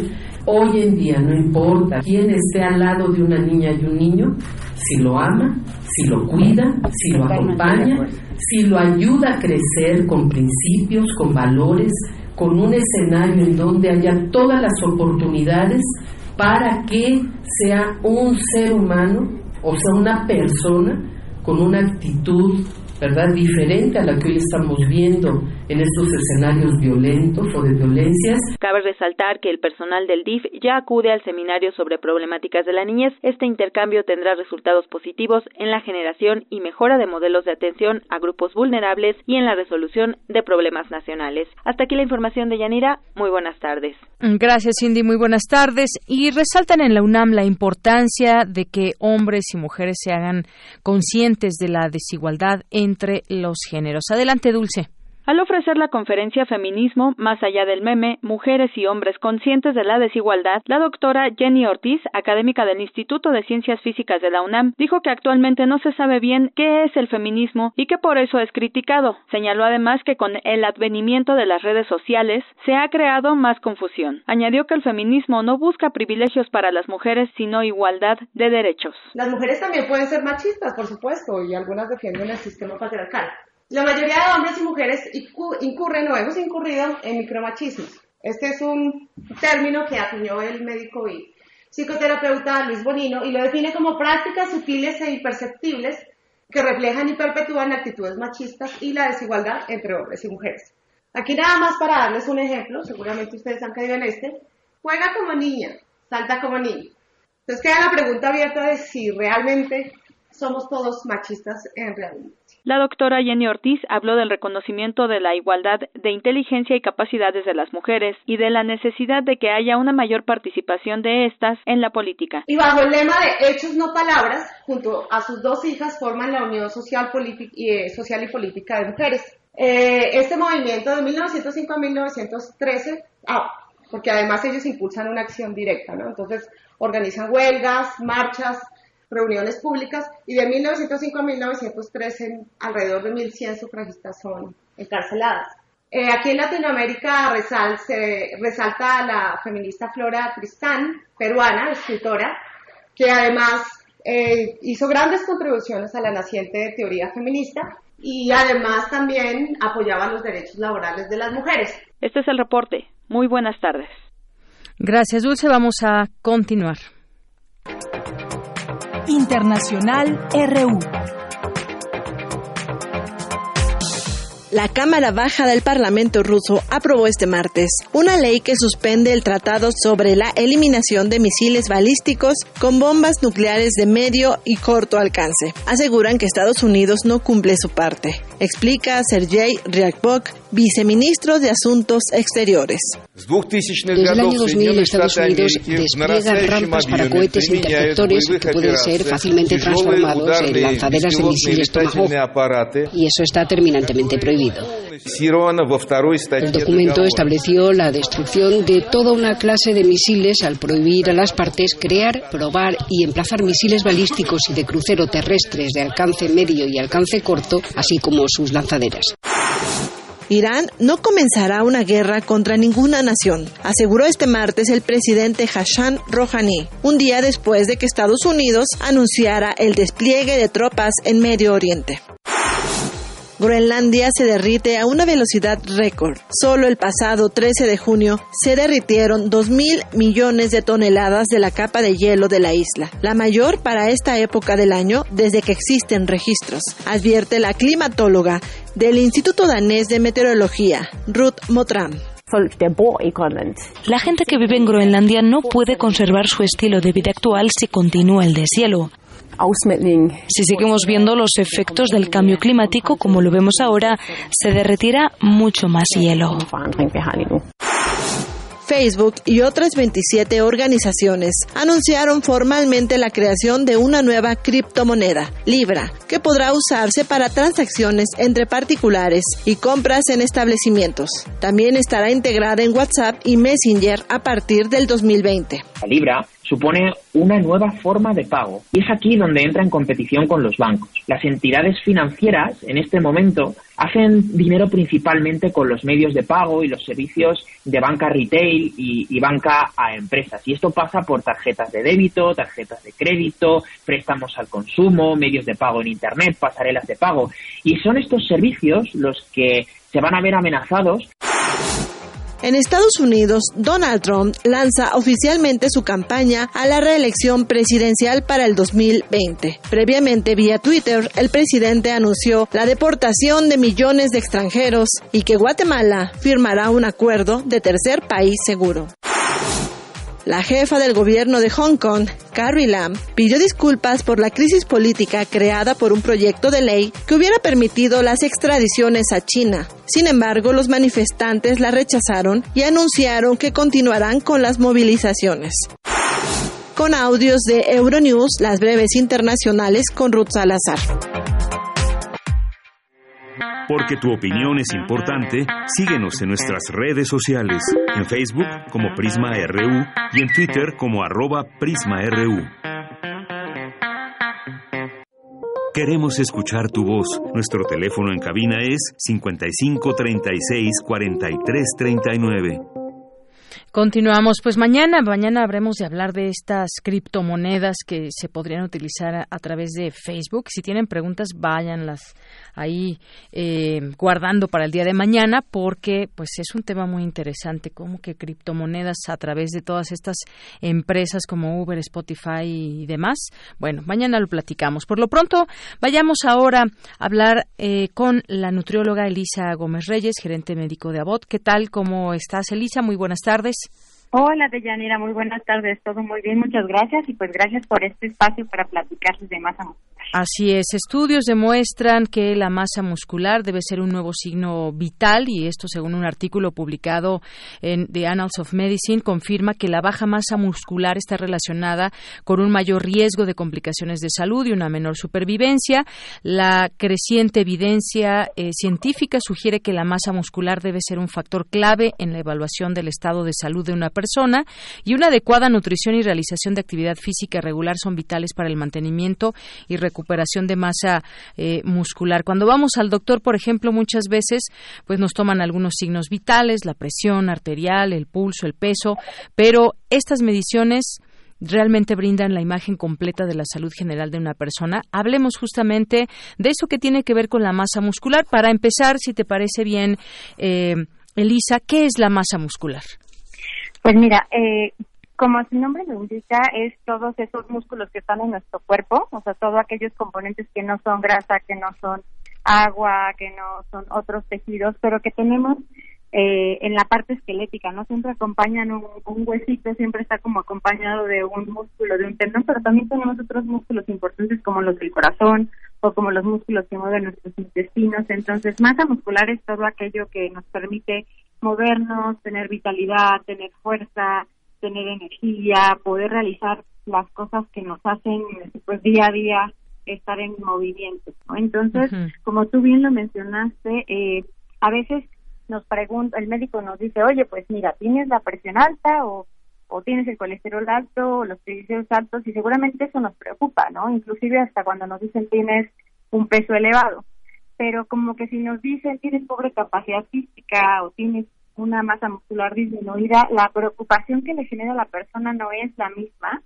Y este estudio súper interesante demostró que cuando las personas tienen una fuerza de prensión manual, que es un equipo que justo ayuda a medir la fuerza de las personas, era igual de riesgoso para morir que cuando tienes la presión alta. Entonces, eso al final, pues es un indicador de, de que tu composición corporal tiene eh, una masa muscular disminuida y que esa masa te protege contra muchísimas enfermedades, inclusive inmunológicas. Entonces, tenemos que considerarlo como un signo vital un poco más y a lo mejor ir más allá del peso, que también a veces hay personas que tienen pesos iguales, pero una puede tener mucho músculo, otra poco músculo, y ahí el riesgo eh, no es el mismo, sino que la persona cuando tiene más masa muscular está protegida porque eso le da fuerza y vitalidad y capacidad de hacer cosas. Ahora bien, ¿cómo podemos saber cuando tenemos una óptima eh, eh, cantidad de masa muscular? ¿O qué debemos hacer para tener masa muscular en esa cantidad óptima? ¿De qué depende?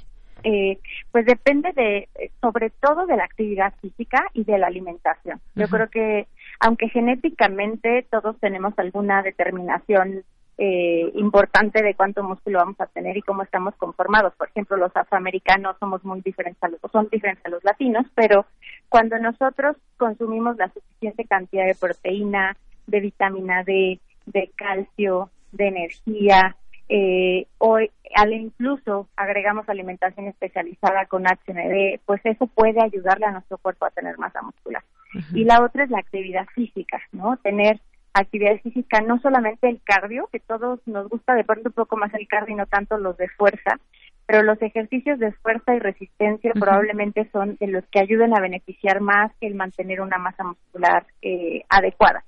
y, y, con respecto a la pregunta de cómo podemos medirlo, pues los profesionales de la salud tienen muchas técnicas. Este, una muy simple, por ejemplo, es medir la circunferencia de la pantorrilla, con una cinta métrica, pero también hay otras muy evolucionadas que son tomografías computarizadas, densitometrías, que se mide literal el grosor de tus músculos mirando con equipos especiales dentro de tu cuerpo, eh, pero puede ser que con una cinta métrica y con midiendo circunferencias de pantorrilla te puedas dar cuenta, ¿no? Y también hay pruebas eh, que los médicos hacen, que son pruebas de caminata en una banda, es como las bandas sin fin donde la gente corre, o que se puede hacer pruebas de parar y sentarse. Son eh, básicamente cosas que los profesionales de la salud están asociados, pero nosotros literal lo podemos ver eh, en cómo nos sentimos. ¿no? Si ya antes me costaba menos trabajo subir las escaleras, si antes podría yo abrir muy fácil algunas cosas y ahora ya no, si cargar a mi nieto me cuesta trabajo, si me agito demasiado cuando estoy caminando, eh, toda la sensación de fatiga a lo largo del día podrían ser indicadores de que quizá mi masa muscular esté disminuyendo. Así es. Y bueno, yo te quisiera hacer una pregunta también. ¿Cómo, ¿Cuál es la diferencia entre masa muscular y grasa corporal? Porque de pronto podemos quizás tocar nuestro cuerpo y decir, bueno, esto que tengo es grasita o es masa muscular. ¿Cómo se distingue o cuál es la diferencia entre ambas? Ah, claro. Eh, pues lo ideal sería ver, como te comentaba, con una tomografía. ¿no? A lo mejor eh, se pueden mirar, esas tomografías lo que hacen son imágenes muy específicas de que causan diferentes eh, como colores, ¿no? La masa muscular de pronto se ve como opaca y la masa grasa se ve como translúcida. Nosotros, pues, muy, por ejemplo, no sé si alguien de los que nos está escuchando ha ido de pronto un nutriólogo que le, como que le pellizcan al lado del brazo o estos pliegues que llamamos lonjitas, seguramente esos son grasa, porque la masa muscular generalmente está adherida al, al, al músculo, al esqueleto, Entonces, así a, simplemente con, con las manos sería difícil saber cuánto tenemos de grasa y cuánto tenemos de músculo. Lo que hay que hacer es ir con un profesional de la salud a que nos lo mida. Se llaman plicómetros, estos eh, como pincitas que te van midiendo pliegues cutáneos y con circunferencia se hacen unas ecuaciones y te dice el profesional cómo estás de masa y de músculo te compara con valores de referencia para tu edad y para tu género. Muy bien. Elisa, ¿y cuál es, eh, cuál es eh, con la edad qué pasa con la masa muscular? ¿La vamos perdiendo o es posible preservarla? Pues mira, la, esa es una pregunta bien interesante porque todos eh, con la disminución de nuestras hormonas que producimos endógenamente y probablemente también con que comemos diferente, perdemos prácticamente 8% de masa muscular por década a partir de los 40 años. Y a partir de los 60 años se pierde hasta el 15%. Esto significa que cuando llegamos a los 70, a lo mejor traemos un 40% menos de lo que teníamos a los 30. Ese es como el proceso de envejecimiento. Sin embargo, no es algo eh, aunque es natural y esperado, no es algo que no se pueda revertir. O sea, lo interesante aquí es que la masa muscular es maleable y si la estimulas correctamente con ejercicio y una adecuada nutrición, entonces esa pérdida puede que la disminuyas o inclusive la detengas. Hay inclusive gente o personas de 80 años, 70, que si se ponen a hacer ejercicio pueden recuperar masa muscular perdida, pueden ganar masa muscular. Entonces, eh, no pensemos que ya, pues, ya envejecí, ya todo está perdido, ni modo, no si hacemos ejercicio y comemos bien, eh, yo creo que esas dos cosas son súper importantes para que podamos mantener la que tenemos cuando somos jóvenes. Entonces, lo primordial, hacer ejercicio y una dieta, eso nos ayuda a tener y conservar esa masa muscular. Eso es lo primordial. Ahora, ¿qué comer? Pues no sé, quizás mucha proteína también y menos grasas, ¿puede ser? Sí, la, digamos que está muy relacionado con la cantidad de proteína que comes por el peso que tienes. La recomendación es, eh, sin duda, lo tiene que hacer un cálculo más específico el profesional de la salud, pero puedes calcular tu peso por 1.2 o por 1.5, lo multiplicas y te da los gramos de proteína que tienes que comer al día. Y eso lo vas dividiendo entre desayuno, comer y cena para que comas más o menos la misma cantidad de proteína en los tres momentos. Hay algunas otras cosas que ayudan. Por ejemplo, eh, yo mencionaba el HMB. El HMB va a sonar rarísimo el nombre y a lo mejor los se van a decir qué está diciendo. Son las siglas de, de hidroximetilbutirato de calcio, que es justo un como un metabolito activo de un aminoácido que se llama leucina, que es el mejor para, para poder formar músculo. Está, por ejemplo, Abbott, de donde la empresa en la que yo trabajo, tiene un producto que se llama Ensure Advance, que tiene ese HMB y que ha demostrado ayudar a mantener o recuperar la masa muscular asociada a la pérdida por edad o por enfermedad. Muy bien. Elisa, ¿tienes, no sé, alguna red social en la que te podamos encontrar por si tenemos alguna pregunta o nuestro auditorio le generó alguna duda todo esto que nos has platicado? Claro que sí, yo eh, les sugiero que entren justo a la página www.ensure.avot, Avot se escribe con W y con doble T, diagonal MX, eh, la repito es www.ensure.avot-mx. Esa es la página donde pueden encontrar información sobre HMD, sobre ejercicios, incluso videos de ejercicios para fuerza, para equilibrio, para vitalidad y pues van a encontrar también información acerca de eh, esto de la masa muscular. Muy bien. Bueno, pues te agradezco mucho esos minutos aquí en Prisma RU. Gracias y pues ahí si alguien tiene más eh, quiere más información, pues ya nos dice esta página. Muchas gracias, Elisa. Gracias a ti. Muy buenas tardes, hasta luego. Fue Elisa Gómez Reyes, nutrióloga y gerente médico de Abot. Y bueno, vamos a rápidamente, tenemos dos minutitos para platicarles sobre las notas nacionales y dos secretarios en gabinete del expresidente Enrique Peña Nieto aprobaron compra de planta quebrada de Fertinal, esta por la cual ahora se investiga al expresidente en Estados Unidos por haberla vendido en un sobreprecio, pero una larga lista de funcionarios fueron testigos y avalaron desde sus posiciones la compra de Fertinal en el precio de 635 millones de dólares, a pesar de conocer las condiciones en que se encontraba la empresa, tanto en términos operativos como financieros, dieron visto bueno al precio establecido desde los secretarios de Energía, Pedro Joaquín Codwell, de Medio Ambiente, Juan José Guerra Abud, Miguel Mesmacher Linard, subsecretario de Ingresos de la Secretaría de Hacienda, María de Lourdes Melgar Palacios, entre otros. Imagínense, 665 millones de dólares a sabiendas de que ya había situación difícil económica en Pemex y además se habla de un sobreprecio. Ojalá que se llegue pues al término de todas estas investigaciones, eh, sobre todo pues bueno en Estados Unidos es una, un asunto mucho muy diferente al que se podría pensar aquí en México. Las imputaciones en mi contra son falsas, dice Enrique Peña Nieto, mencionábamos hace un momento, dicen que son de, de mala fe y bueno pues hay distintas eh, notas interesantes que podríamos comentar el día de hoy muy rápidamente solamente comentar que eh, pues si un juez levanta suspensión que protegía a hermana de Lozoya podrán detenerla. Eh, pelean 16 bandas por el control del crimen en la Ciudad de México no la tiene nada fácil la jefa de gobierno. Oposición en el Senado dice no a la revocación de mandato en marzo de 2021 migrantes cruzan el río Suchiate y desafían a la Marina ese tema tan tremendo de los migrantes. Y diputada local Erika García Zaragoza del PT es atacada a balazos en Morelos es parte de las informaciones que el día de hoy podemos compartir con ustedes. Bien, pues continuamos. Relatamos al mundo. Relatamos al mundo. Porque tu opinión es importante, síguenos en nuestras redes sociales, en Facebook como Prisma RU y en Twitter como arroba PrismaRU. Queremos escuchar tu voz. Nuestro teléfono en cabina es 55 36 43 39. Bien, pues ya estamos aquí en la cabina con las poetas errantes en esta ocasión que nos acompañan y que son Vania. Vania y Renata. Renata, pues cuéntenos, Vania y Renata, lo que vamos a escuchar hoy, ese trabajo que nos presentan aquí a la audiencia de Radio UNAM de Prisma RU. Sí, bueno, este programa es un poco diferente a los que hemos presentado antes porque no habla de ninguna experiencia de los poetas, sino que habla más bien de los poetas y un poco de sus personalidades y de cómo son las sesiones que tenemos. muy bien. Y Renata, ¿qué nos puedes decir? Sí, pues eso es importante recalcarlo porque somos, al ser tantas personas diferentes, tenemos una concepción de la poesía diferente, cada quien lo ve desde su punto de vista. Yo tiendo hacia cierta poesía, Vani hacia otra y así los demás compañeros.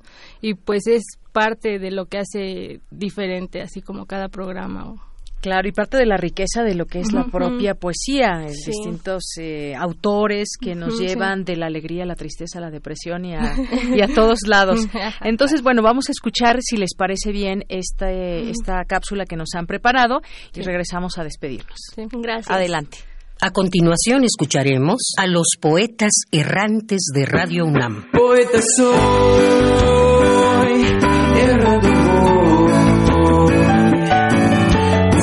sonido que deja la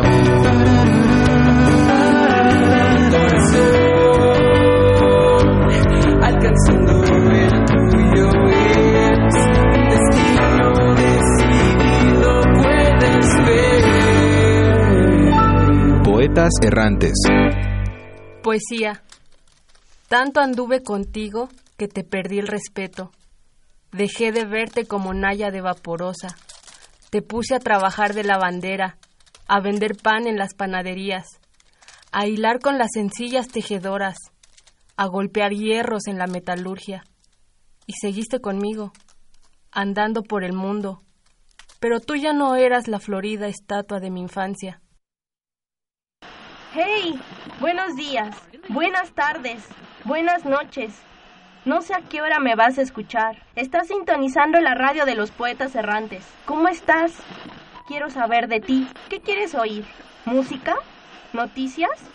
Mmm, lástima. No habrá nada de eso aquí. Pero, oye, no le cambies. Vamos a chismear sobre los poetas errantes. A falta de historias sobre sus andanzas, voy a contarte de lo humanos que son. Llegan tarde, se estresan, y comen arroz con leche en sus reuniones. Arturo, el historiador con voz de comercial, es el chef oficial del grupo. Él prepara el arroz y otras maravillas. A su colega Alejandro no le sale el flan, pero es toda una celebridad con los viejecitos. ¿Quién será la de la voz dulzona? Te has de preguntar. Jocelyn, así se llama, la estrella del mercado y comunicóloga que nos organiza hasta la conciencia. La familia errante es variada. Nunca te aburres con ella, porque de todo hacen un escándalo. Abren las bolsas de papas como si estuvieran en sus casas. Se ríen de tonterías y hablan hasta por los codos. Como Renata, la insolente de los poemas tristes, o Gabriel, el compa que transforma los guiones en lo que escuchas ahora mismo. Julio, el tipo agradable que te contó sobre los policías, es también el de la pancita ruidosa y al que alimentamos cuando podemos. ¿Y qué serían los poetas errantes sin sus pilares? Rolando, el sensé de teatro al que le debemos nuestras voces renacidas. Saraí, la psicóloga norteña que nos reconcilió con nosotros mismos. Y, por supuesto, Marta Romo, la maestra miel que nos nutrió con sus herencias radiofónicas. Cada pieza en este rompecabezas es valiosa. No importa en qué momento se enlazaron con los errantes, así como el par de músicos, Enrique y Dan, que le dieron armonía a nuestro pequeño universo. La poesía nos conectó. Y fue a esa edad. Llegó la poesía a buscarme. No sé, no sé de dónde salió, de invierno o río. No sé cómo ni cuándo. No, no eran voces, no eran palabras, ni silencio. Pero desde una calle me llamaba, desde las ramas de la noche. De pronto, entre los otros, entre fuegos violentos o regresando solo, allí estaban sin ¡Ay! rostro. Ya se les hizo tarde, como siempre. Pero aquí están. ¿Los escuchas? Andan vueltos locos porque van a grabar. ¡Ah! Que se hagan bolas entre ellos. Es hora de terminar. Y... ¿Eh? ¿Que quién soy yo? Yo, el radio que te habla, soy otro poeta errante. El número 12. El que llora cuando se frustra y se queda a soñar con la vida hasta las 3 de la mañana. La autora de lo que acabas de escuchar.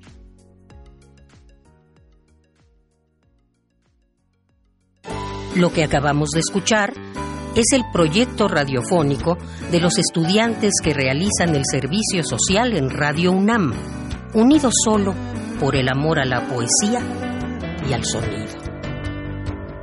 Radio UNAM, experiencia sonora.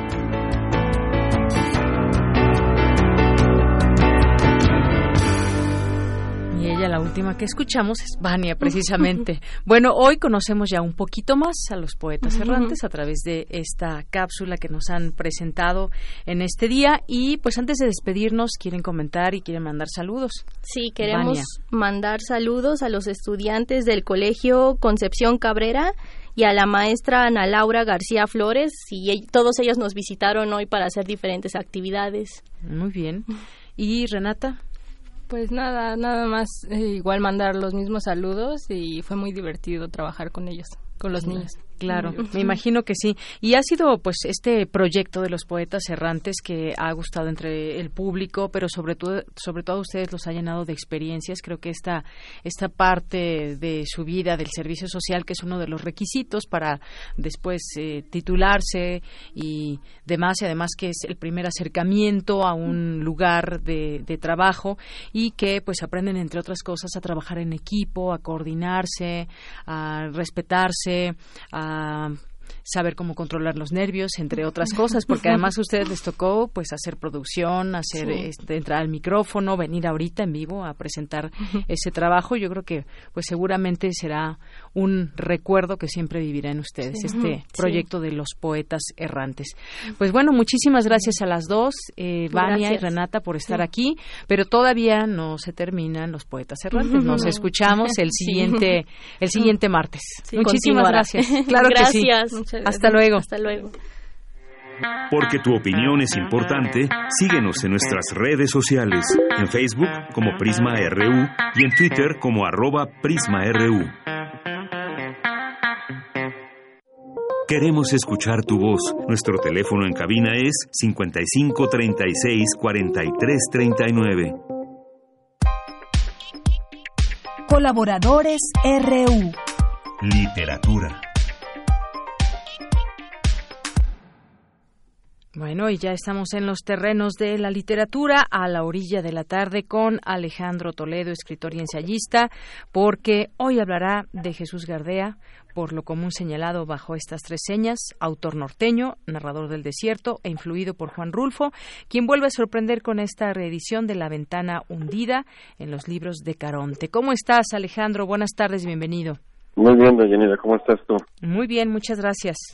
Sí, es que me encontré con esta reedición de La Ventana Hundida eh, y lo, pues bueno, no dudé en comprarlo porque tengo mi, mi colección de libros de Jesús Gardea. Yo cuando lo empecé a leer, cuando yo tenía como 20 años, él, él publica sus libros sobre todo en los años 80 y, y 90. Entonces, este, yo me encontré con él y este y, y bueno lo que comentaba entonces eran esos tres rasgos que tú has señalado no de, que se, identificaba con como un autor norteño que, que se ubicaba sobre todo en el, en el desierto eh, y que y sus similitudes en, en la construcción digamos de metáforas con la obra de, de Juan de Juan Rulfo no es, es algo que que discute también un poco en el, en esta nueva edición. Es algo que discute Eduardo Antonio Parra de una forma muy muy inteligente porque él se pregunta que si realmente hay afinidad con Rulfo y él por ejemplo encuentra que sus personajes son más hacia Beckett hacia Samuel Beckett o hacia Juan Carlos Onetti, ¿no? También se decía, o se le ha dicho a Gardea, que es un escritor para escritores, que es realmente una, una etiqueta que a mí me parece siempre fallida, porque es como condenar a los autores a que solo los lean sus pares y que no tengan un, un, universo, digamos, más amplio de, de, lectores, ¿no? Entonces, digamos que son prejuicios con, contra los que se que tiene que luchar un autor cuando lo etiquetan como eso, como solo un escritor para, para escritores. El prólogo de Eduardo Antonio Parra es muy, muy inteligente. Se ve que conoce bien al, autor.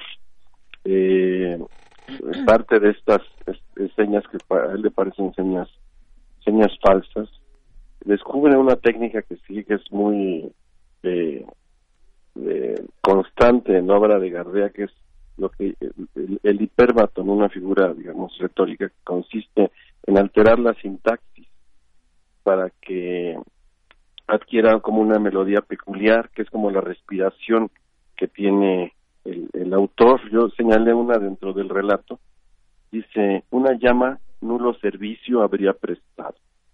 O sea, lo, lo común sería decir que nulo servicio habría prestado una llama en, tales circunstancias. Pero él lo, lo, invierte y crea esto que se llama un que, que, suena así una llama nulo servicio habría prestado. Es esta figura retórica que se conoce como, como hiperbato y la obra de Gardea está lleno de esto. O sea él, mueve el lenguaje a su gusto. Y este y, y, y, y lo construye de una forma que, que yo, yo yo diría como barroca no y que está como imbricada, metida siempre en sus paisajes y también en la soledad y en la rareza de sus, de sus protagonistas, ¿no? A mí dos novelas cortas que, para mí son entrañables, que leí, te digo, cuando tenía yo como 20 años. Una se llama El sol que estás mirando, publicada por el Fondo de Cultura Económica en esa época, y otra es una que publicó eh, eh, Oasis, la editorial Oasis que tenía Luis, Mario Schneider, se llama La canción de las mulas muertas, que es una novela sobre sobre el juego de dominó, por eso las las mulas muertas, ¿no? Y este relato que se llama La ventana hundida, pues, se publicó inicialmente también en los años 90 por, por Joaquín Mortiz y ahora tiene esta eh, edición rescate eh, en en, esta editorial que yo no conocía, la conocí en la, en, la librería que se llama Los Libros del, del Caronte, ¿no? Gardea publicó entre los 80 y los 90, y en el año 2000 tuvo una, tuvo su desenlace fatal, digamos. Algunos dicen que fue en una estación del metro que le vino el, un ataque al corazón. Él viajaba a la Ciudad de México a visitar a su madre enferma y de pronto, este, sorpresivamente, muere y deja la, la obra inconclusa, ¿no? Pero es una obra realmente entrañable, una obra personal. Él crea un universo, él era de Delicias, Chihuahua, y crea un lugar imaginario así como Macondo o como Comala, que se llama en sus novelas Placeres. Y si, y si uno lo lee, por ejemplo, en, días de, mucho sol, uno siente esa ese calor ese y ese agobio que están que tienen todos sus personajes y que Gardea desarrolla con metáforas siempre muy complejas y muy y muy sorprendentes no o sea su, su universo está está este registrado hasta por por este grados grados este, Celsius no creo que es para para medir el calor. Siempre está el sol ahí el sol presente te digo ahí su novela es el sol que estás mirando y lo lo constata y este entonces el desierto, el calor, el agobio, la soledad de sus personajes, sus construcciones barrocas, este, Eduardo Antonio Parra señala también de, cómo construye metáforas en segundo y en tercer grado, metáforas sobre metáforas. Ese barroquismo extremo que tiene su literatura lo hacen un autor bien bien interesante, ¿no? Y con una obra concentrada en, digo que en, ediciones de esa época, de los años 90, ya, ya meritaría que se hiciera un, una obra reunida o una obra completa. Eh, La UNAM lo tiene en, la colección esta de material de lectura, en el número 76, que es, es una, se puede consultar incluso por, por, por internet, ¿no? Si se quiere leer algunos de los cuentos de Gardea, ¿no? O en las librerías, te digo, está ahora esta edición rescate que hace Eduardo Antonio Parra de la, la ventana hundida, que es un, un relato muy complejo, pero a la vez muy, muy hermoso. Muy bien, pues ahí está esta recomendación de este escritor eh, de Chihuahua y que bueno, pues esto que nos decías del calor y cómo lo refleja a través de la manera en cómo relata, pues seguramente imagínate ya un verano en Chihuahua cómo debe ser el intenso calor. Sí, debe ser extremo, realmente no, no lo he vivido así, lo, hace un, año estuve en, en, por el, norte, en Los Mochis, y ahí sentí lo que era el golpe de calor cuando salí a las dos de la tarde del, hotel hacia la calle. Pero en, las, en las novelas de Gardea, en sus relatos, realmente se siente ese calor extremo, ¿no? que, que los agobia. La edición esta dice que él murió en Ciudad Juárez, pero debe ser un error porque la anécdota, te digo, es esta, de que él murió en el metro de la Ciudad de México, donde tuvo un ataque cardíaco. Sí, sí, que venía, como dices, eh, de visita quizás a, a, ver a, su mamá, pero siempre se tiene registro de que vivió allá en Chihuahua. Sí, y su mundo imaginario se llama, se llama Placeres. Así es. Pues ahí está la ventana hundida de Jesús Gardea, que además estaba viendo, está muy buen precio, por ejemplo, en, en la librería morado con amarillo.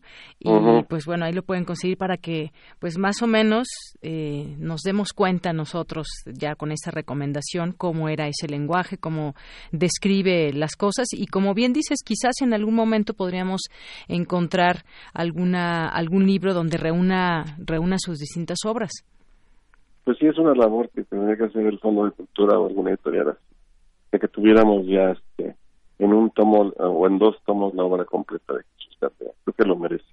Así es. Bueno, pues hoy nos quedamos entonces con esta recomendación, Alejandro, La ventana hundida, este libro de Jesús Gardea y bueno, que encontraste tú en los libros de Caronte, que además, bueno, luego nos platicas muy bien de, de estas ediciones que te vas encontrando por ahí interesantes, ¿no? Pues yo, yo generalmente no contacto a las editoriales comerciales, sino que voy a las librerías y, busco autores que me interesen o que me puedan interesar. Y así fue como me, encontré con, con este librito que por, por otro lado yo tenía la, la edición original, que es la edición de Mortis. A ver, no me, no me he dado cuenta si ya muchas veces ah, eh, nos has posteado aquí los, los libros. No sé si ya no los posteaste ahí en, sí, ya aparece ahí mi colección, Twitter. Ah, ahorita lo conocemos entonces. Mi pequeña colección de libritos de Jesús Gardea, que, que conocí cuando tenía yo entre 20 y 30 años. Ah, Nunca lo conocía él personalmente, pero este su obra realmente me, me, ha, me ha acompañado y me ha sorprendido desde entonces.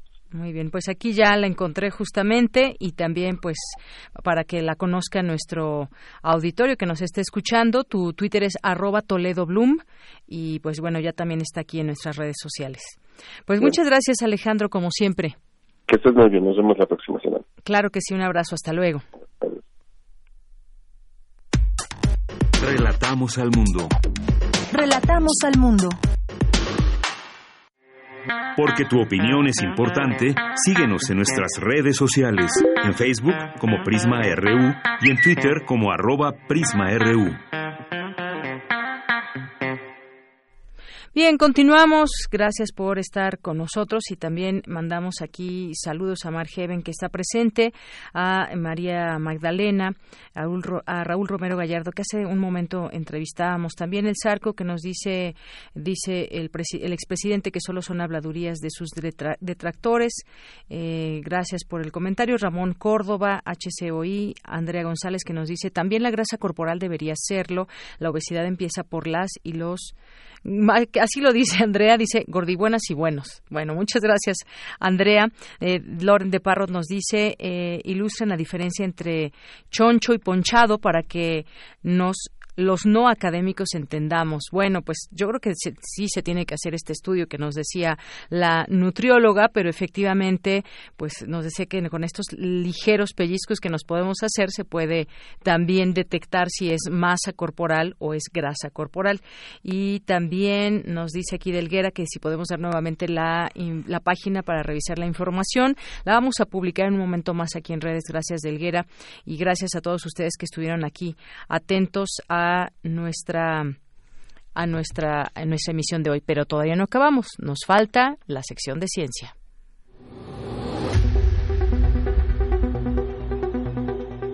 Dulce conciencia. Ciencia. En Prisma. ¿Qué tal, Dulce García? ¿Cómo estás? Muy buenas tardes. Deyanira, muy buenas tardes a ti al auditorio. ¿Qué tal? Pues cuéntanos, ¿qué, ¿de qué nos vas a platicar hoy? Hoy, pues, sobre el origen del universo. De Yanira, ¿cómo es que estamos aquí? Híjole, qué pregunta. ¿Cómo, es, ¿Cómo llegamos aquí? Hay muchas teorías y hay muchas discusiones que ha habido, pero la parte científica creo que es muy interesante conocerla. Así es, Deyanira, yo creo que una interrogante que nunca va a tener una respuesta definitiva. Única, exactamente. Pues, ¿qué te parece si escuchamos la siguiente información? Adelante.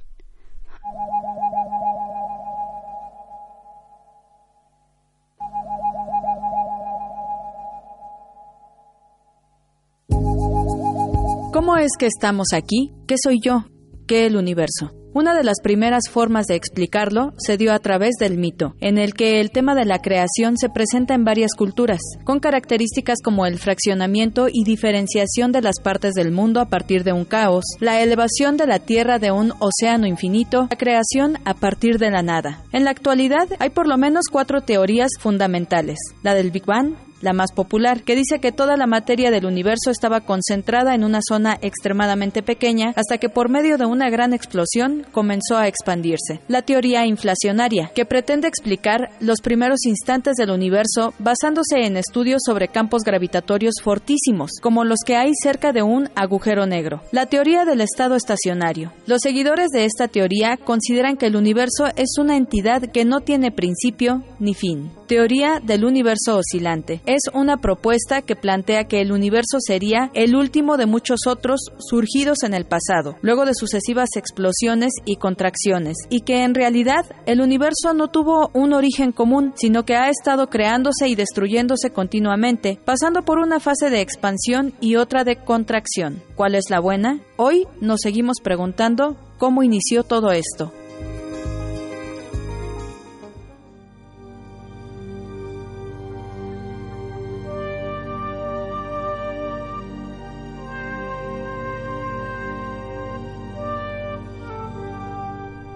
Y bueno, Deyanira, iniciamos con Pink Floyd porque es uno de sus grupos favoritos del doctor Aldo Rodríguez, que es quien nos va a explicar hoy este tema porque él es investigador del Instituto de Astronomía de la UNAM y entre sus líneas de investigación está la de la formación y evolución de las galaxias. Doctor Aldo, buenas tardes. Hola, buenas tardes. Gracias por la invitación. No, gracias a ti por tomarnos la llamada. Y bueno, eh, quisiéramos empezar preguntándote cómo entender el origen del universo, cuál de las teorías es la buena, ¿hubo o no hubo un, un centro de explosión? Bueno, este, primero eh, hay que eh, tratar de entender que las teorías que tenemos, este, esta del Big Bang nunca establece que haya existido una explosión. De hecho, es un concepto erróneo que se tiene, pero a la vez es como el concepto natural que la gente trata de ponerle en sus cabezas. En realidad, no existe una explosión como tal en, este, al inicio del universo, más bien el universo era muy, muy denso y nosotros sabemos que si el, universo es extremadamente denso, este, la temperatura va a ser muy, muy densa. Entonces, la teoría del Big Bang predice cómo se este, cómo se forman los primeros elementos no es que haya sido una explosión en un punto del espacio sino más bien en todo el espacio de hecho si el universo ahorita es muy grande el universo era muy grande en ese tiempo este en, en, realidad el universo era muy muy denso en todos en, todos sus en todos sus puntos y muy caliente Ay, muy bien. Eh, tampoco se aclaran todas estas dudas. ¿Y ¿Cómo es entonces que se ha ido dando la evolución del universo?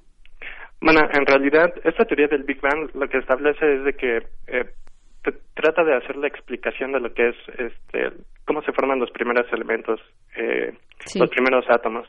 O sea, todo empieza, como decían ahí en, el- en, en, en la cápsula, de que eh, empieza con algo que se llama este, inflación, que es algo que realmente no entendemos, pero que tenemos pruebas indirectas de que eso ha sucedido.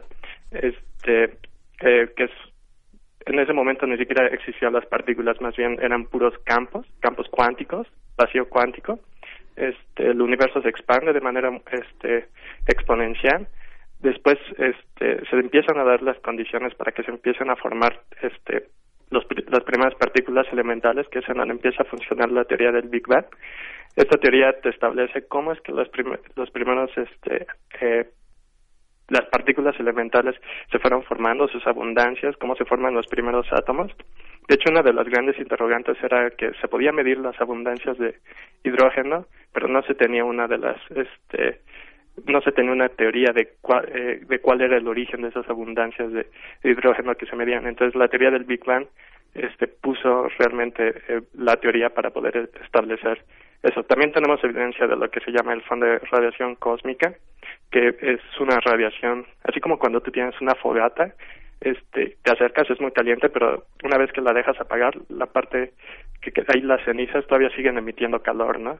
Esa radiación de, eh, de fondo cósmico es un poco la remanencia de lo que del universo muy caliente primigenio y eso lo podemos medir y sabemos que es una evidencia empírica del, de que haya sucedido un Big Bang.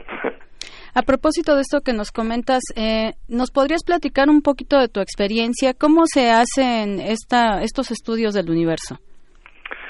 Bueno, este, no es sencillo explicarlo en pocas palabras, pero eh, tenemos eh, muchas formas de cómo medirlo. Primero, eh, te digo, eh, eh, este fondo de radiación cósmica tenemos satélites que están midiendo precisamente eh, fotones de, que se encuentran en el microondas.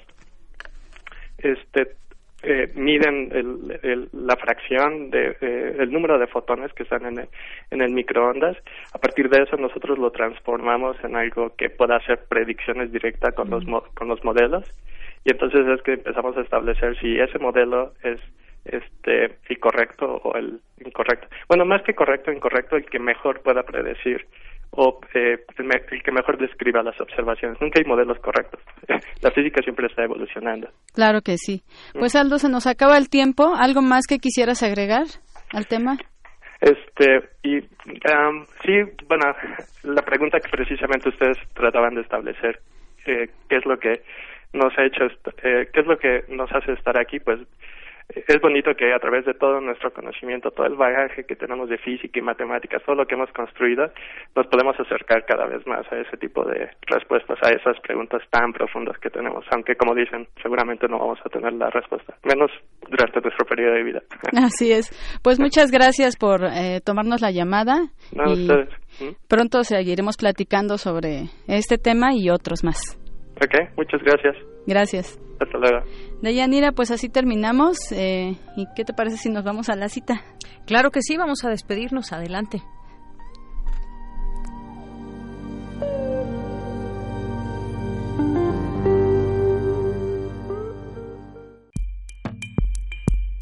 Tienes una cita con un científico.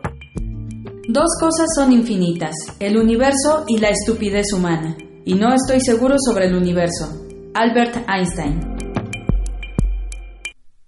Bueno, pues llegamos al final de esta sec- de esta emisión y de esta sección del día de hoy, Dulce Conciencia. Gracias, Dulce. Gracias a ti, Deyanira. Buenas tardes. Y un tema que de verdad deberemos seguir platicando en otro momento. Es muy extenso y también hay muchos muchos científicos que hablan al respecto. Gracias, Dulce, y gracias a usted que nos sintoniza aquí en el 96.1 de FM. Ya que estábamos con Ah, es McCartney. Muy bien, pues con esto nos despedimos. Soy de Yanira Morán y a nombre de todo el equipo, gracias, buenas tardes y buen provecho.